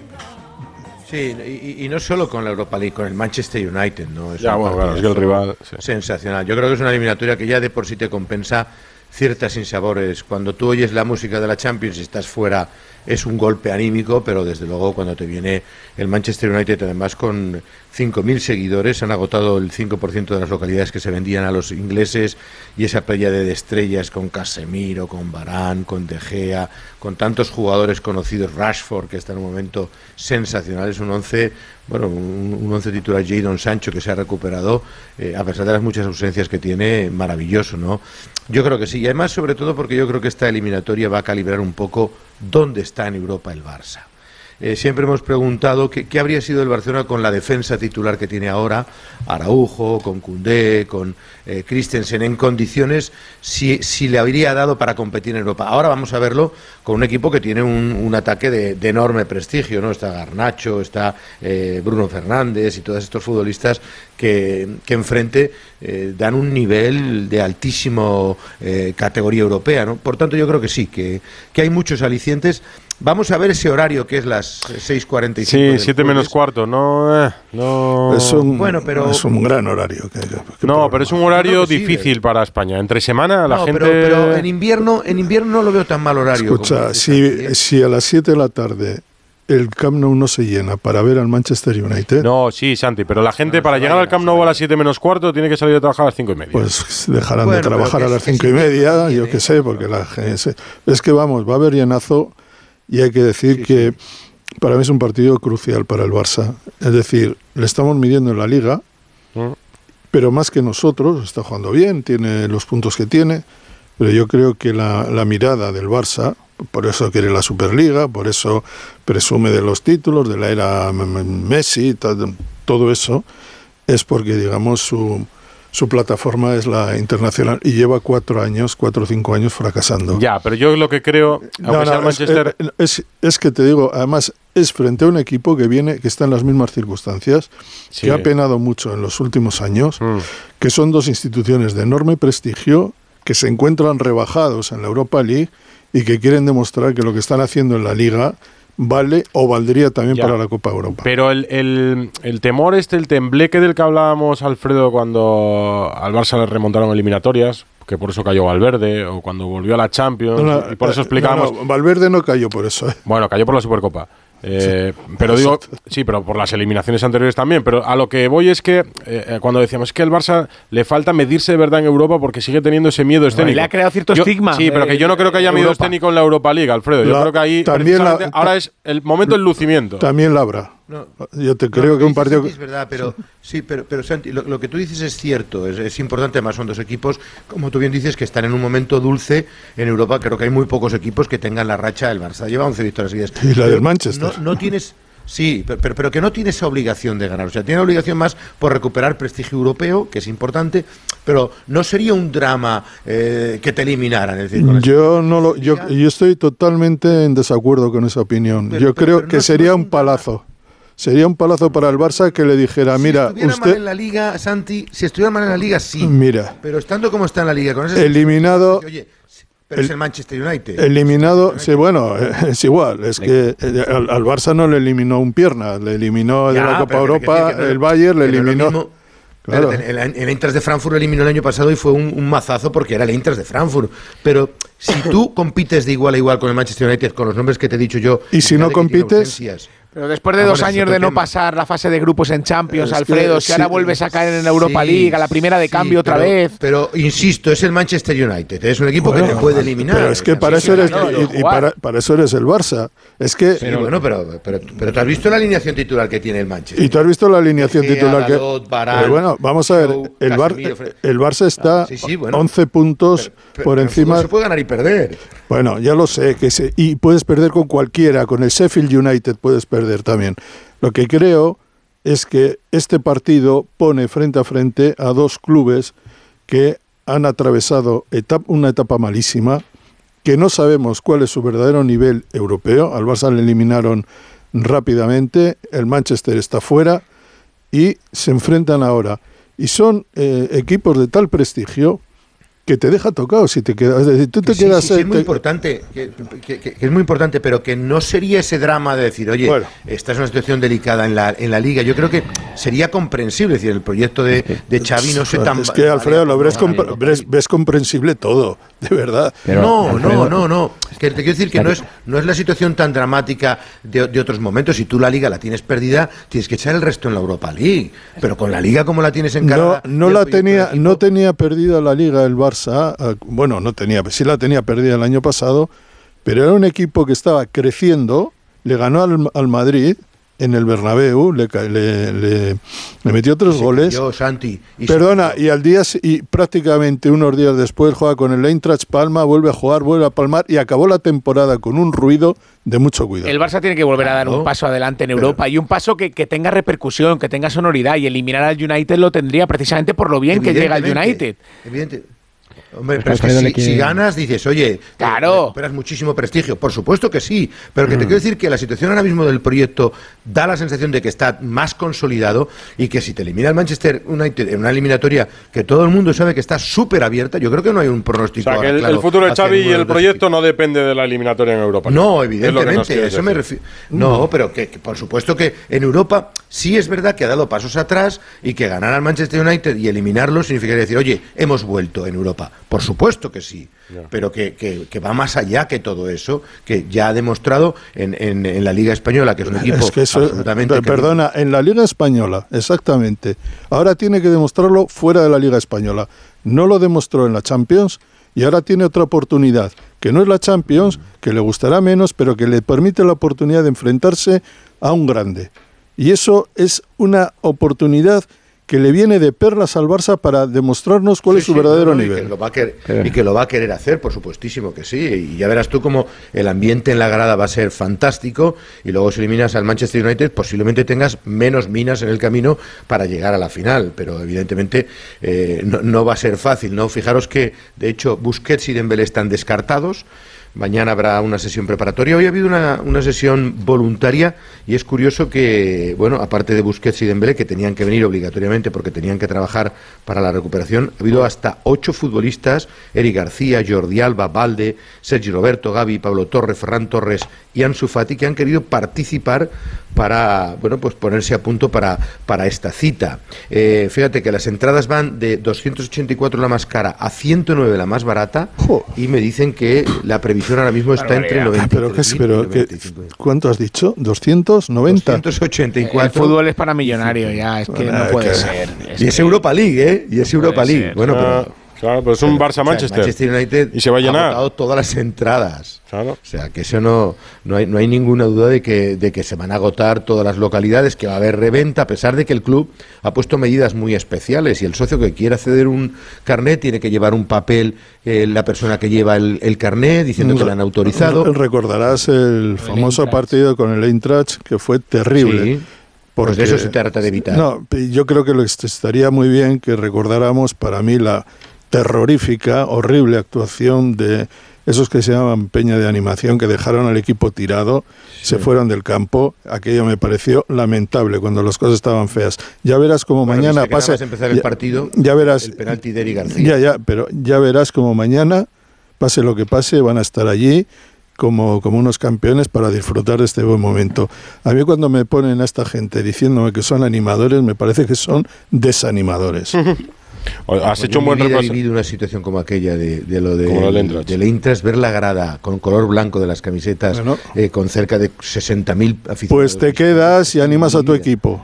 Bueno, generó. Sí, sí, no, no, no, te digo, yo, yo como, como periodista en mi vida había visto una No, la imagen así fue un bochorno estadio tan histórico. grande, fue tremendo, fue un bochorno. Ge- y- generó lo, lo- lo que luego eh, comentamos mucho, que el Barça Bueno. no permitiese la venta de, de La reventa, de claro. No, y no solo eso, lo que dijo Santi, un final de temporada nefasto, porque el equipo se cayó, perdió confianza y tenía una buena dinámica y a partir de ahí pues dejó caer prácticamente todo lo que había ganado lo- por, por- por- por el dinero de una triste recaudación. He leído a Jordi Cruyff en una entrevista, creo que en el País. Sí, bueno, el- y ha hablado en los medios del club, ¿no? También en Barça Televisión. Sí, sí, porque hoy, hoy Jordi Cruyff, eh, como exjugador del Manchester United y del Barcelona, no ha habido muchos, pero, pero él sí vivió aquella etapa, ha analizado sobre todo, además conoce muy bien el fútbol británico, que cree él que los equipos ingleses tienen un ritmo a veces mayor que los españoles. Bueno, en el momento de sorteo los dos clubes estábamos en un momento, digamos, difícil, eh, tristes por, en nuestro caso, por la eliminación de, de Champions. Y ahora parecen los dos clubes que han cogido aire, los dos equipos están bien en sus ligas y ahora es un partido ya de otro, de otro nivel. ¿no? Desde el momento de sorteo a hoy parece ya un, un partido de Champions. Eh, equipos de Inglaterra son, tienen mucho ritmo, muchas transiciones, muy físico. La liga española es diferente, normalmente es más, un poco más eh, técnico, táctico, pero no con ese ritmo que tienen los, los equipos ingleses. ¿no? Entonces va a ser muy, muy interesante qué se impone en, en- en estos partidos.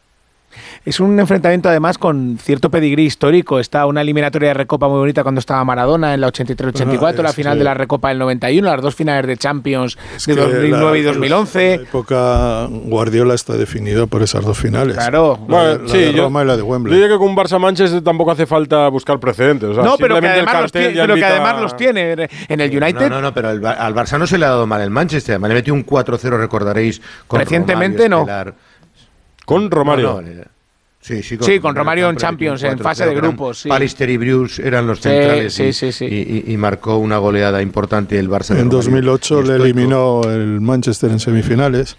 Con Scholes Sí, marcando un el gol de tiro Sí, han de tenido, pero Con un partido de pero no es Tevez equipo, como brutal. decís, En, la- en las finales, la, la final más grandiosa que ha jugado el Barcelona fue posiblemente la de Wembley, Wembley, sí. y lo hizo ante un Manchester United con, con todas sus estrellas. ¿no? Mañana eh, viene el, el Manchester, fijaros, no tiene ni a Lisandro Martínez ni a Savicer sancionados, ni a Van de Beek, Eriksen, Martial, el brasileño Anthony y McTominay, todos ellos lesionados. Y a pesar de todo eso, Pero Casemiro un está. equipazo. Sí, sí, sí, vuelve, vuelve porque sabéis que Ya verás. jugar en Liga. Casemiro pero- está, estoy, doy por seguro que Casemiro estará encantado de jugar Que este llega partido. en uno de los mejores momentos de su carrera es Rashford, ¿eh? Rashford está jugando Sí, sí, a un bueno, es increíble nivelazo. lo que está haciendo. Sí, sí, sí. Eh, Alfredo, mañana, ¿qué es la rueda de prensa del Barça por la tarde?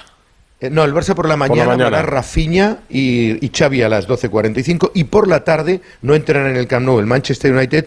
Yo espero que nos pongan a un Casemiro, a un Varane o a, o a un De Gea, que por cierto acaba de batir el récord en la portería del eh, Manchester United de 400 partidos ya en la Premier League, con lo cual, bueno, espero que alguno de estos hispanoparlantes nos Estaría bien, en esta la es, de prensa de la es una tarde, ¿no? deferencia. Sería una deferencia Claro, por parte del... Ah, además, del le tenéis que del- exprimir y que os dé tantas respuestas como Ancelotti. Hag. Buen entrenador Ten Hag, eh, también. Sí, Bonito a mí me gusta. entre- No, no, bueno, tiene detractores y.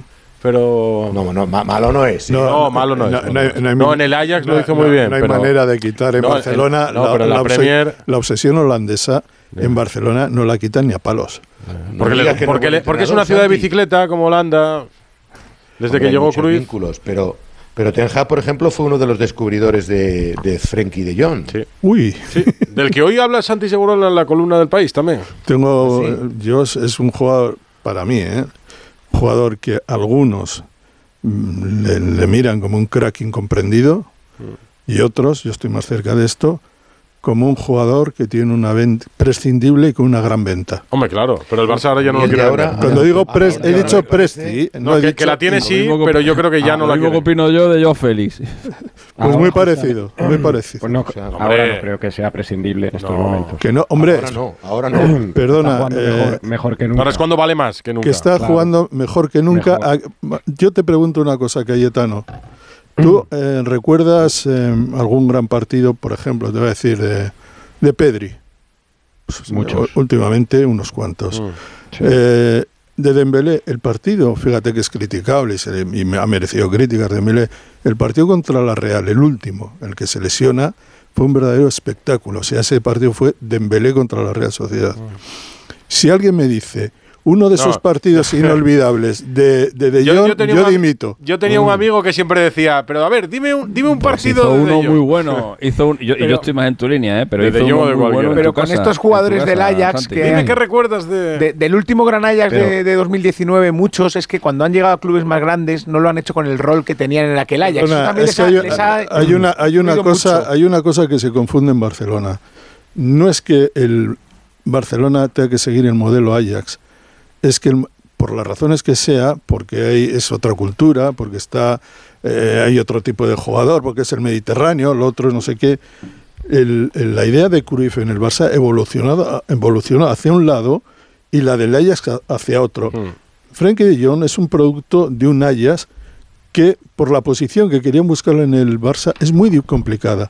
No, pu- o sea, Pero la idea, sin Busquets, la- la- no, perdona, Busquets, la, la idea, escucha, escucha un segundo. La idea era, como tantos han pasado por ahí, vamos a sustituir a Busquets porque ya es mayor y esto lleva cuatro años y vamos a traer fulanito, ahora vamos a traer a De Jong. Y De Jong como medio centro en la me- metodología del Barça le cuesta muchísimo jugar porque Bueno, eh, está empezando, está empezando. ¿Cómo que está? Porque lleva cinco años. Hombre, bueno, pero es que Ah, los ahora está empezando a funcionar. partidos pero que está funcionando. está el otro día contra el Villarreal, No, porque lo acompaña el Barça. El otro- El jugaban un doble pivote con el, Sony. el- el otro día contra el Villarreal, Me está diciendo Bustillo ya que coja el corredor Vale. mediterráneo a Valencia. ¿eh? le- levanta, levanta la pelota, le da una, un, me parece que fue a, a Rafinha, un pase precioso. Ese detalle para los eh, mm, frenquistas ya es suficiente. Y en la jugada siguiente, Frenkie sale corriendo desde el área con ese elegante estilo, esa zancada que es muy difícil de seguir, pa, pa, pa, aban- abandona su posición, abandona su posición, la que le conviene como medio centro, y pierde la pelota Bueno, donde Ah, no debe. Alfredo, no le convences Pero- con Frankie de Jong a No, no, pues a mí Segurola. este Frenkie de Jong sí me A- parece. A, ti sí te parece. No, y a, y a A Xavi mí también, también. por eso el Barça no lo va a dejar salir. Y Cojo, tiene, y tiene 25 años también. Y es Eh, joven. La explosión de, de Iniesta Sí, y de hombre. Xavi vino a los 26. co- Y Todo tiene sus es tiempos. cojo, claro. cojo, me bajo del avión del puente aéreo. Es Ahí- Ahí necesito la ayuda de Alexis Barcelona, con los 26, 27 eh, años que hay que esperar. He cogido el metro desde el Prat y ahora me voy al corredor mediterráneo Oye, de Barcelona a Valencia. Vidal, Dime. Vidal, un momento antes de que te vayas a Valencia, que es que hay una cosa que, que ya he escuchado un montón de veces, eh, se la ha escuchado a Alfredo, se la escuché el otro día a David, eh, lo de que el Barça en el tramo en el tramo importante de la Champions no tuvo a no tuvo ni a Koundé, ni a Araujo, ni a Christensen. El Barça, el día del Bayern, eh, que pierde 2-0 y es donde se Estaban. inicia la, la debacle, estaban todos. Ese día el Barça juega con ese día el Barça juega con Ter Stegen, juega con Marco Alonso porque no quiso ese. poner a Jordi Alba porque estaba en el banquillo. Estaban Koundé, Araujo y Christensen, estaba Gaby, estaba Pedri, estaba Busquets, luego entró De Jong, estaba Rafinha, Dembélé y Lewandowski. Estaba el equipo que jugó el otro día. O sea, estaban todos, primera- todos. Pero Alexis, la Tú primera cógelo como tuit, Ana, que queda bien para Bueno, no, no, bueno, es que bueno, no lo sé, estaban todos y ¿Cuál es, cuál es la diferencia? El 4-3-3 que se jugó en aquel partido o Ah. a raíz del partido con el Madrid, en- donde ponen un centrocampista más disfrazado para cuidar a De Jong. Cuatro centrocampistas. El capítulo del Barça continuará mañana un poquito antes de la hora de hoy. Gracias, Alfredo. Un abrazo. Adiós, buenas noches. Radio Estadio Noche, Edu Pidal. En Valencia, después de un viaje a Singapur, de deshacer las maletas en el hotel, cenar copiosamente, pues esta mañana ya ha tenido a bien Peter Ling reunirse con Corona y con Solís, ha habido fumata blanca y Barajas el nuevo entrenador. Víctor Yuk, hola. ¿Qué tal? Buenas noches. Y está ante la oportunidad de su carrera porque no había entrenado aún en primera, Baraja. Tenía mucha experiencia en segunda, no, no todas muy buenas. Bueno, de quién de- Sí. depende a quién le preguntes, mm, bastante malas. Pero es un ídolo del Valencia. Correcto, en segunda división ha entrenado a Elche, Rayo Vallecano, Tenerife, Zaragoza y Sporting. Me dejo este para el final, aunque fue a mitad de su carrera, porque fue casi con el que mejor lo hizo, ¿no? Estuvo a punto Sí. de, de subir a, a primera división, pero, hombre, como entrenador, es cierto que ese es el bagaje en segunda división de Baraja, nunca en primera. Empezó, por cierto, a entrenar eh, con el juvenil del Valencia en el año 2013, aunque es verdad que estuvo en el cuerpo técnico de- del Atlético de Madrid en la era pre-Cholo con, con Manzano, como asistente de, de- de Manzano.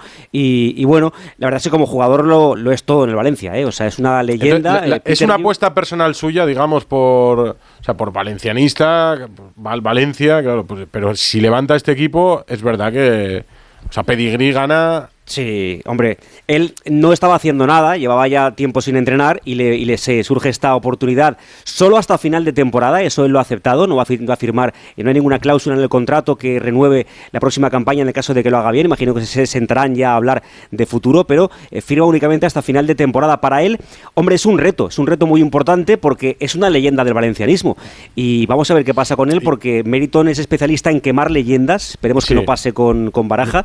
Hombre, Claro. te digo una cosa, tiene, tiene, tiene lona en Mestalla, ¿eh? Pero, Eh, mi, lon- pero mi pregunta, Víctor, es: ¿para fichar a Baraja hacía falta un viaje a Singapur?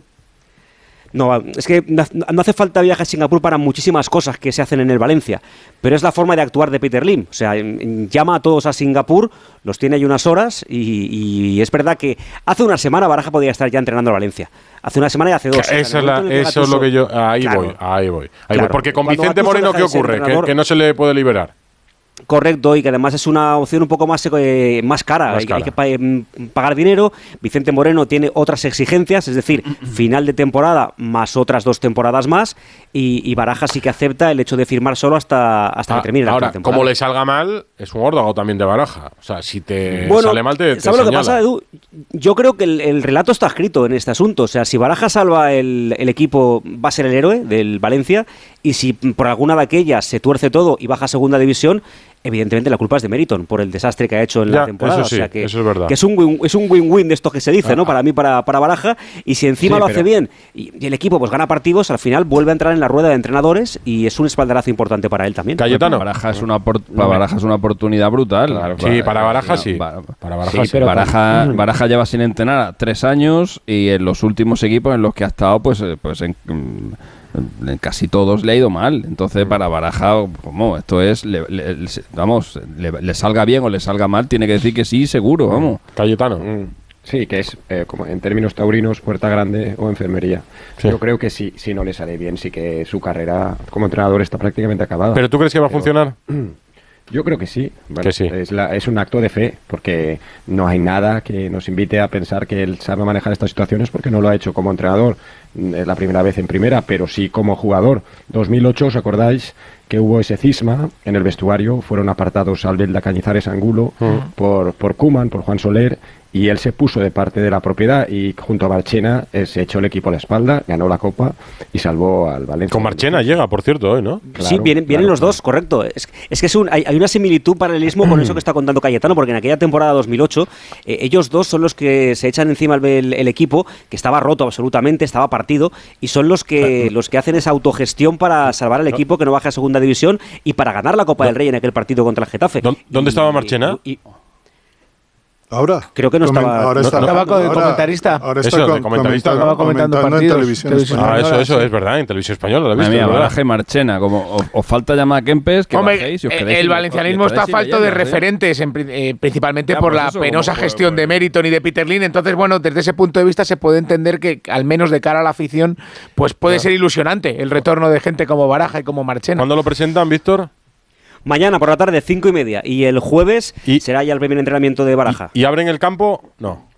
Para no, la gente, no, no, Es, es solo, es solo rueda de prensa, Solo en, rueda de en la prensa, sala de sí. prensa. Ya no está, no sí, está Peter Lee para que le vayan a pitar a. a- No, no, porque las pancartas están ya hechas, entonces casi que mejor no, no, no invitar a que la gente las lleve. Mañana citado en Radio Estadio Noche. Gracias, Víctor. Correcto, adiós. Me, me está dando vergüenza. José Manuel Jiménez, Sevilla, muy buenas. ¿Qué tal? Muy buenas. Me está dando vergüenza, Jiménez, te lo juro. Y te pido perdón, porque me está diciendo Bustillo que te levantas a las 6 de la mañana. Me digas. Y ya estuve por decirle, no, pues dile que se vaya a dormir, pero es que ya te iba a saludar, pues chico, ya. Jiménez, claro. y- Bueno, ¿qué? no, no pasa nada, no pasa nada. No, esto, es, esto, es, Rari esto es punto. otro ejemplo de amor a la radio. El- el- punto. lo que hablábamos al principio de San Valentín. No era el día de la Hay que radio. contar lo que hay. No, ya Ah, fue, fue. fue el día de San Valentín, pero ya no. Ahora ya es el día de, de- no sé ni qué santo es hoy. 15 de, de febrero, ¿qué santo es? Bustillo. Ya el 15 no lo domino, no sé.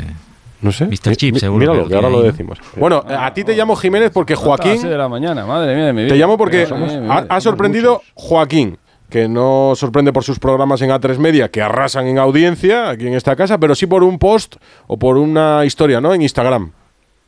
Bueno, Bueno, eh, ha escrito hoy, soy de los que confía, demuestra y espera, pero también sé callar, irme y no perder el tiempo. A ver, pues... ¿Y, a qué viene eh, esto hoy? Si esto tiene que ver eh, con algo de su vida privada, pues muy bien, pero claro, todo ah, invita a pensar a que, bueno, no, no está contento, ¿no? No está contento porque Joaquín eh, lleva bastante tiempo sin eh, ser protagonista. Eh, el, año pasado o en los anteriores jugó bastante más. Es cierto que, claro, ya llevamos unos meses sin competición europea, que es donde le estaba utilizando Pellegrini, pero bueno, los últimos partidos de liga, los últimos siete son, no llega a 50 minutos. Jugó algunos más frente al Celta pero bueno, no, no está teniendo protagonismo. Ya lo reclamó el otro día en el Hormiguero, ya, ya lo escuchamos. Y bueno, Joaquín quiere jugar más y bueno, se le ve enfadado. Sí, pero, pero ¿y ¿por qué lo pone? O sea, si lo que no, no me extraña que esté enfadado, no me extraña que quiera jugar más, pero me extraña que Joaquín, capitán, un martes 14 de febrero, se levante y diga, pues voy a se ha un post. calentado, se ha calentado. ya ¿Le han calentado los amigos? ¿A que no lo pones? ¿A que No, sí? no, se ¿A ha que no? calentado él, se habrá calentado, se habrá mirado en el sofá de casa. El otro día no diciendo, jugó, "Yo pero que no juego nada. el otro día en el partido que gana el. Betis con el Almería no juega, pero el anterior que pierde 3-4 con eh, Celta. eh, con el Celta, sí juega media hora. Al final, sí, media horita. Bueno, un poco Sí. menos. Claro, pues la media que, que puede Sí. jugar Joaquín. Ahora en, este Pues es lo que sorprende, ¿no? Que, que Joaquín lo haya dicho. Eh. Joaquín es- Va a acabar la temporada, ¿no? Hombre, Jiménez, sí, eso seguro. sí. Claro, no, pero es que La ya ha visto el post. Es que alguno me lo preguntó hoy. ¿Esto No, qué quiere Joaquín decir? no ¿Que Joaquín puede. va a decir como Piqué que se va. A- Haberse ido ganando la? Copa hubiera sido un colofón extraordinario a su carrera, ¿eh? Claro, y si, y si el Betis se mete en Champions, Y si el Betis se mete en Champions, ya lo ha dicho que va a seguir. que va a va seguir. O sea, va a seguir. Sí, Bueno, sí. pues Lo que pasa es que, en fin, eso ahora Entonces las renovaciones de Joaquín, lejos, el Betis, bueno. es- de- ¿dependen de él o qué? Bueno, además tiene ocupaciones, ¿Cómo, cómo? tiene ocupaciones eh, aquí en esta casa. que sí. mediáticas. Y eh, comparte el Betis ya Joaquín- con A3 Media. Claro. Bueno, es un Joaquín espectáculo. renueva en el Betis, eh, ¿solo depende de él o qué?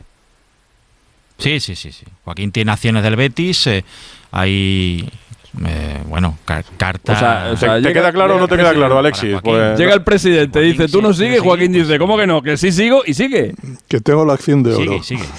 Sí, sí, sí. Bueno, sí. bueno, joder, tremendo. Te lo está contestando bastante claro. Si pone un post cada día, pues a lo mejor ya hay más A desencuentro. lo mejor ya no, ¿no? La sintonía es total. Si mañana los niños me Vale, vale. despiertan a las 6, me acuerdo de ti, Jiménez. Espero que duerman un poco más. Sí, sí. un Bueno, abrazo. cierto, que ahora hay que buscar Anda, que- director deportivo, porque Antonio Cordón. Ah, es verdad, se va Antonio. Bueno, se va. que se- Ha confirmado que se va. ha confirmado que se va. Le queda un año más de contrato. eh, bueno, de hecho todavía no ha acabado este año.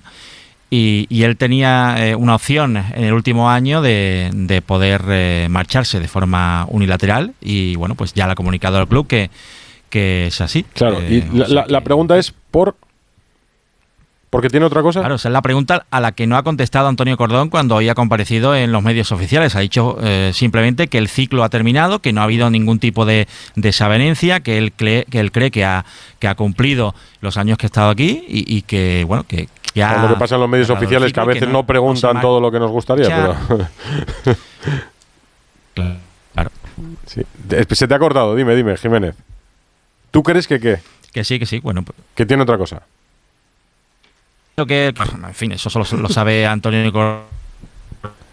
No, no, no lo intento. Y además, descansa, Jiménez, sí. De- eh, solo No, sabe no, Antonio no Cordón, le- pero- no les pero- tires más la noche, No, que- pero puede tener. nada, se cortaba la Jiménez, comunicación con Jiménez. Jiménez, que, que no, so- que no se olvide que hoy va a dormir cua- va a dormir cinco horas por comentar un post de Instagram de Joaquín, ¿eh? Eso que no lo- Bueno, hombre, que no lo mañana ¿eh? te digo a qué hora me levanté yo, Mr. Chip. Alexis Martín sí, Tamayo, yo- yo por nada. Cayetano Ross y su voz que se recupere. Le mandaremos Gracias. un poco de miel a Valencia. Alberto López Frau y Santi Qué- Segurola. Qué, qué confianza en Baraja, ¿eh? Cómo es las viejas Hombre. glorias todavía. Se, se agarra, se agarra a cualquier leyenda, Cayetano. Lo que, me, lo que me hizo disfrutar Baraja como futbolista, algo que... Como Mendieta, y sin embargo no le tienes tanto cariño. Mijatovic tampoco se lo tiene. un abrazo para todos. Ha sido Adiós, un placer estar con vosotros.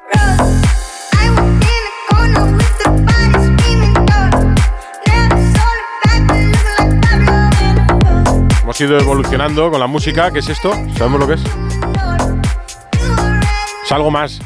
Hombre, desde luego es como más disco, ¿no? Más de que la música de San Valentín que pusimos al principio, que pusimos a Celine Dion con el corte entre Rubiales y Tebas, preguntas, bueno, respuestas de uno a otro, la pelea, los reproches, los lamentos, Tebas y Rubiales. Alberto Fernández, muy buenas. Hola Edu, ¿qué tal? Muy buenas Tú has estado en el comienzo de todo, en este martes, que ha sido el desayuno informativo de Rubiales, del presidente de la federación. Sí, eh, bueno, antes de nada decir que el, el acto ha comenzado con el discurso de un ex profesor de literatura del propio Rubiales, que, bueno, como te imaginarás, se ha deshecho en, en elogios hacia el propio presidente de la O sea, ha Federación sido un homenaje prácticamente.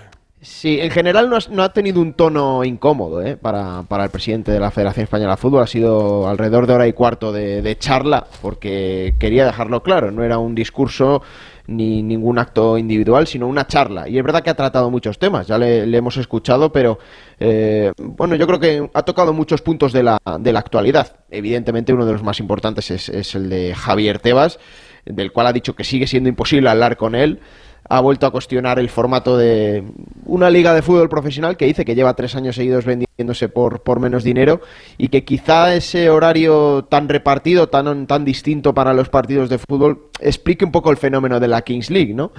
Eh, de Eh, nuevo ellos, por ejemplo, están en contra de los viernes y los lunes. Eso lo ha dicho siempre Sí, la es- federación. Sí, es una guerra que ha tenido siempre con, con Tebas. El- la federación, incluso cuando él ya estaba en AFE, defendía que, que había fútbol para sábados y domingos. Eh, de nuevo también ha señalado el, el acuerdo con, del- con el fondo CVC como uno de los grandes problemas de- del fútbol español. Ha dicho que están empobreciendo a los clubes, que los están descapitalizando. Mm. Pero evidentemente la frase más sonada hacia Javier Tebas ha venido precisamente hablando de, de la Superliga, ¿no? diciendo que es mejor representante incluso que, que- que Florentino Pérez o, o- o Joan Laporta. Eh, tema David Aganzo. Eh, bueno, aquí sigue muy distante también con el presidente de AFE. Rubiales cree que bien sea por dinero o por poder, porque el sindicato se ha alejado bastante de los jugadores y que se ha acercado, dice, a, a fuegos de artificio. Mm. Y bueno, otro punto importante... ¿Qui- ¿Quién son los eh, fuegos de artificio? Bueno, ¿Quién crees que son?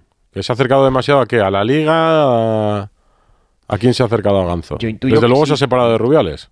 Sí, no, no, no tienen ya ningún tipo de, trato ni de contacto con, fíjate, Rubiales, que él, él- además ha dicho que él consiguió dejar 15 millones anuales en, en las arcas de, la, de la patronal, ¿no? Y que, bueno, pues ahora mismo están en números mucho más inferiores. Bueno, eh, ya sabemos que con Aganzo esa relación es, yo diría, casi irrecuperable. Y otro punto importante que ha tratado el presidente de la, de la Española ha sido, bueno, esa candidatura para el Mundial de 2030, que creo que particularmente es algo de los puntos que más ha ilusionado a la gente. Mm. Ha dicho que el día 21 FIFA se va a reunir con las sedes candidatas y Rubiales cree que la nuestra es la, la más potente, la nuestra junto con Portugal y Ucrania, recordemos. Y bueno, luego eh, también ha sonado mucho, ¿no? Eh, esa frase hacia las 15 eh, jugadoras rebeldes en, en la selección española femenina. Eh, Rubiales la ha cortado rápido, ¿no? Eh, ha dicho, eh, el tema este se zanja con una frase. Ha dicho, queremos a las futbolistas comprometidas con la selección, no que quieran ir a un mundial, a una Eurocopa, en fin. Pues Eh, so- sobre todo por no sé si vale también para la masculina, ¿eh? Sí, sí, porque sí, porque dijo aquí no hablo de, de, de ellas, sino que hablo de futbolistas en general, en el equipo femenino y en el masculino. Quiero jugadores y jugadoras comprometidos. En el- del tema de la liga, cuando ha lanzado misiles directos, que tampoco sorprende a Javier Tebas, pero Javier Tebas ha respondido, ha contestado hoy. Sí, sí, sí. Y bueno, eh, ha sacado los números, ¿no? Eh, yo creo que la liga ha reaccionado bastante rápido, ha sacado los números de esa frase, esos datos que decía el propio Rubiales de que la liga llevaba tres años perdiendo dinero. Huele- eh, Tebas ha matizado que es una parte de un negocio que hubo con, con Asia, ¿no? Pero que es totalmente falso. ¿Qué va a decir también? No, Tebas compara mucho cuando dice, habla de los números de la Premier y los números de la Liga, dice que a pérdidas la, la- la Liga gana. Eh, porque claro, la Premier lo cubre con el dopaje económico. Es decir, si el Manchester City pierde, eh, eh, no tengo las cifras delante, si pierde 300 millones de euros, el dueño del City pone 300 millones de euros y solventa esa deuda-. El problema es que esos 300 millones no, no los genera el propio club. Entonces esto es un problema cuando se decida vender el club, cuando marche un propietario, esto lo hemos visto en otros clubes en España, que los clubes se van a la ruina. Si la fiesta no la pagas de lo que tú mismo generas, entonces es donde viene el problema. Por eso viene y, y reclaman el control económico de todos los clubes y de todas las competiciones. Eh, ha hablado también de lo aburrida que puede ser la liga y de buscar nuevos formatos. Sobre esto, Gonzalo Palafox. Hola. Hola, Edu, ¿qué tal? Sobre esto yo recuerdo que contaste que Rubiales tenía en la cabeza un playoff, ¿no? Una fase final para la liga. Sí, a ver, eh, su idea es equiparar la Liga Española a la Supercopa de España, por ejemplo. Su sueño es hacer una, una Final Four o una final a 8, ¿no? Hablamos de un formato como la ACB, como la Euroliga, es decir, con una liga regular. Hoy lo ha reiterado el presidente de la, de la federación que él mantendría a los 20 equipos de primera división. Mm, yo tengo entendido que no, que esa liga sería de 16 equipos y hablaríamos de un playoff por el título y un playoff por la permanencia. Y en este caso sí que se podría llevar el playoff fuera de España. hombre, en ya este no caso tanto sí. a... Claro, porque al final siendo eliminatorias, tú No, puedes si llevar una un eliminatoria sarcasmo. completa eh, fuera de España. No tienes un local, no tienes un visitante, lo podrías hacer. Se le ha preguntado por Miami.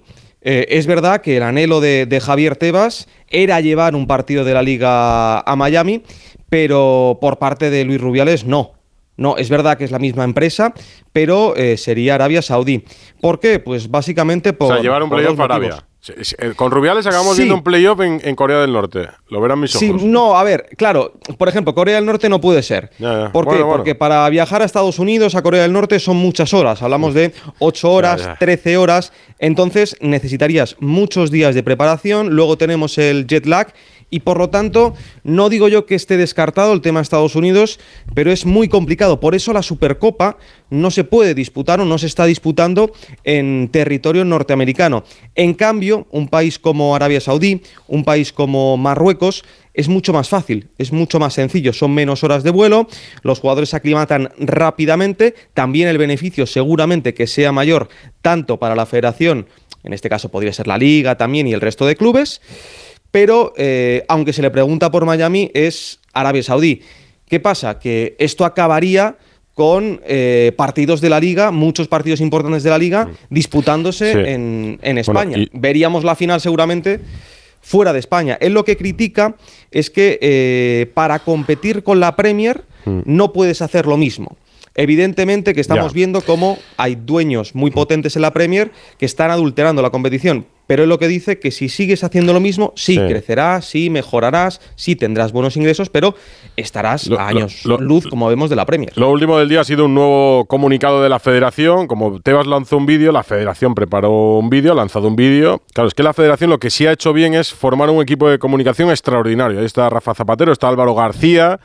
El cámara está Pablo García eh, con la fotografía. Ahora está Diego Miguel Fernández que le ponía voz al vídeo y, y el montaje es bueno de respuesta. Luego los- puedes discutir los argumentos que da la federación, los argumentos que dan en el vídeo, pero la federación ha estado rápida y en este, en este derechazo, contestación y tal, pues la federación y la liga han estado todo el día contestándose uno a otro. Y esto Te es digo, lo que ha pasado que la desde el liga también ha estado. La Sí. liga está muy rápida porque ¿sabes dónde les ha pillado? En Por Aventura. Ah, ya, ya, sí, sí, sí, lo, lo he visto los datos, sí, sí. el- y, y el bueno, pues les han pillado ahí Sí. y, y lo han tenido que, que El- el preparar. montaje como- que han hecho los podido. dos. Alberto Gonzalo, gracias. Abrazo fuerte. Una, Dime, Alberto. Una cosa muy rápida, porque ha sido el momento cómico de- de- del acto y casi se me olvida decirlo. Cuando precisamente Rubiales estaba hablando de- del tema de la selección femenina, eh, ha dicho, bueno, no sé si está aquí entre el público Jorge Vilda, el seleccionador nacional. Nos ha, nos ha dado cuenta que la selección española estaba viajando por la mañana a Sydney para jugar la Copa de las Ah, Naciones. claro. Eh, hombre, que el, que el presidente... ¿Será que la no tiene en la cabeza la- dónde está la no federación? sepa dónde está el seleccionador. Porque tiene unos criterios Buenas para la noches, Edu. masculina y una para la femenina, Alberto. ¿Sabes lo que pasa? Que si a- Sí. hacemos el ridículo en el próximo mundial con la selección femenina, Jorge Vilda renueva otros tres años. Esto no va a ocurrir como con No Luis tengas Enrique. ninguna duda. Pero bueno, habrá que preguntarse por qué. Si algún día voy a hacer como Alsina. Si algún día Alsina reclama a Pedro Sánchez, yo voy a reclamar a Rubiales. Si algún día viene Rubiales a este estudio, se lo pregunto. Venga. Un abrazo. Hasta luego. Sì, oggi è San Valentino. Facciamo sentire tutto il nostro amore a Carlos Sainz.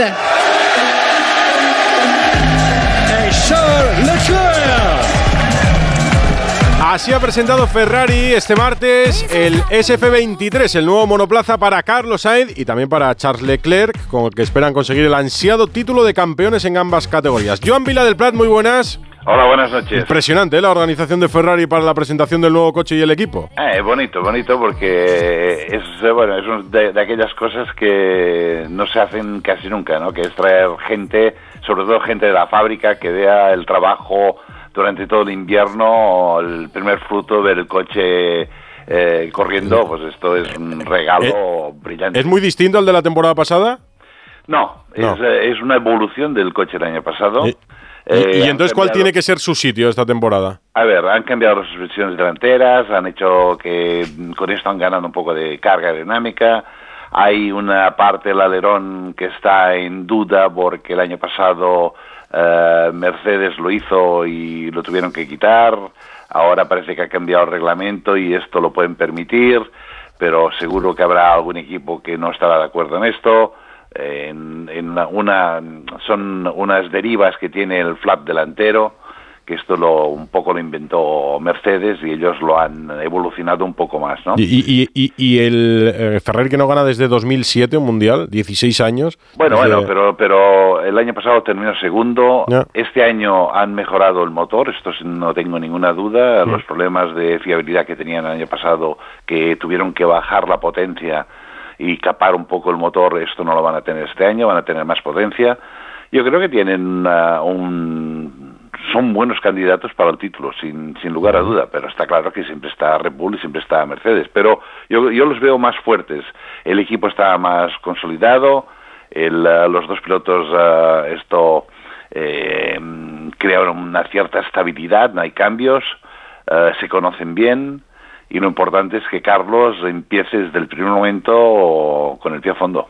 Pues que lo ponga bien a fondo. Acostúmbrate a la hora, eh, Joan, que ya empezamos la temporada de motor y de Fórmula 1. Un abrazo.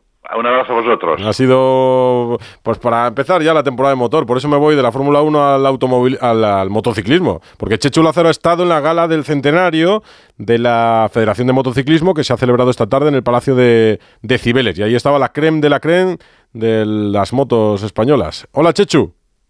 ¿Qué tal, Edu? Sí, sí, tú lo has dicho. Eh, bueno, te resumo. eh, en el- bueno, la federación ya lo han recalcado bien eh, todos los organizadores que están allí, eh, la Federación Española más exitosa, más laureada de, nuestro país. Sí.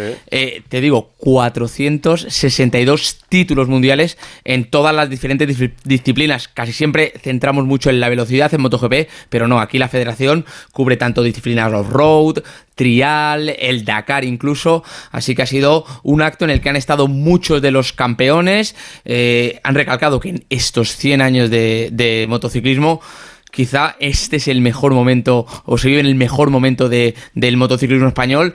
Y recordando que solo el año pasado se ganaron 10 títulos mundiales, ¿eh? o sea, cuidado con, con- con los números. Y aparte se ha rendido homenaje, pues eh, aparte de a todos los campeones, pues a quizás los, los pilotos más significativos de cada una de las disciplinas que les han otorgado la categoría de leyenda de la Real Federación Motociclista Española han sido, mira, te, te describo y ya verás qué nombres. Mar Márquez, por supuesto, que era el auténtico, la auténtica estrella de la gala, pero también Sito Pons como bicampeón del mundo, Alex Cribillet, Carmelo Ezpeleta y luego gente del off-road como Tony Bow, multicampeón de trial, Marc Coma, Laia Sanz, Iván Cervantes y a título póstumo, que es el que el momento más emotivo de la gala, que ha cerrado esta gala, un Ángel Nieto al que se le ha recordado, todo el mundo ha recordado la figura y lo importante que ha sido para el motociclismo y el galardón, como no podía ser de otra manera, lo ha recogido, lo ha recogido su hijo, su hijo Gelete, ya te digo, ha sido un momento de la gala muy emotivo y yo creo que ha servido poco para cerrar y para dar lustre a estos 100 años de motociclismo, como te digo, tan exitosos para el deporte español.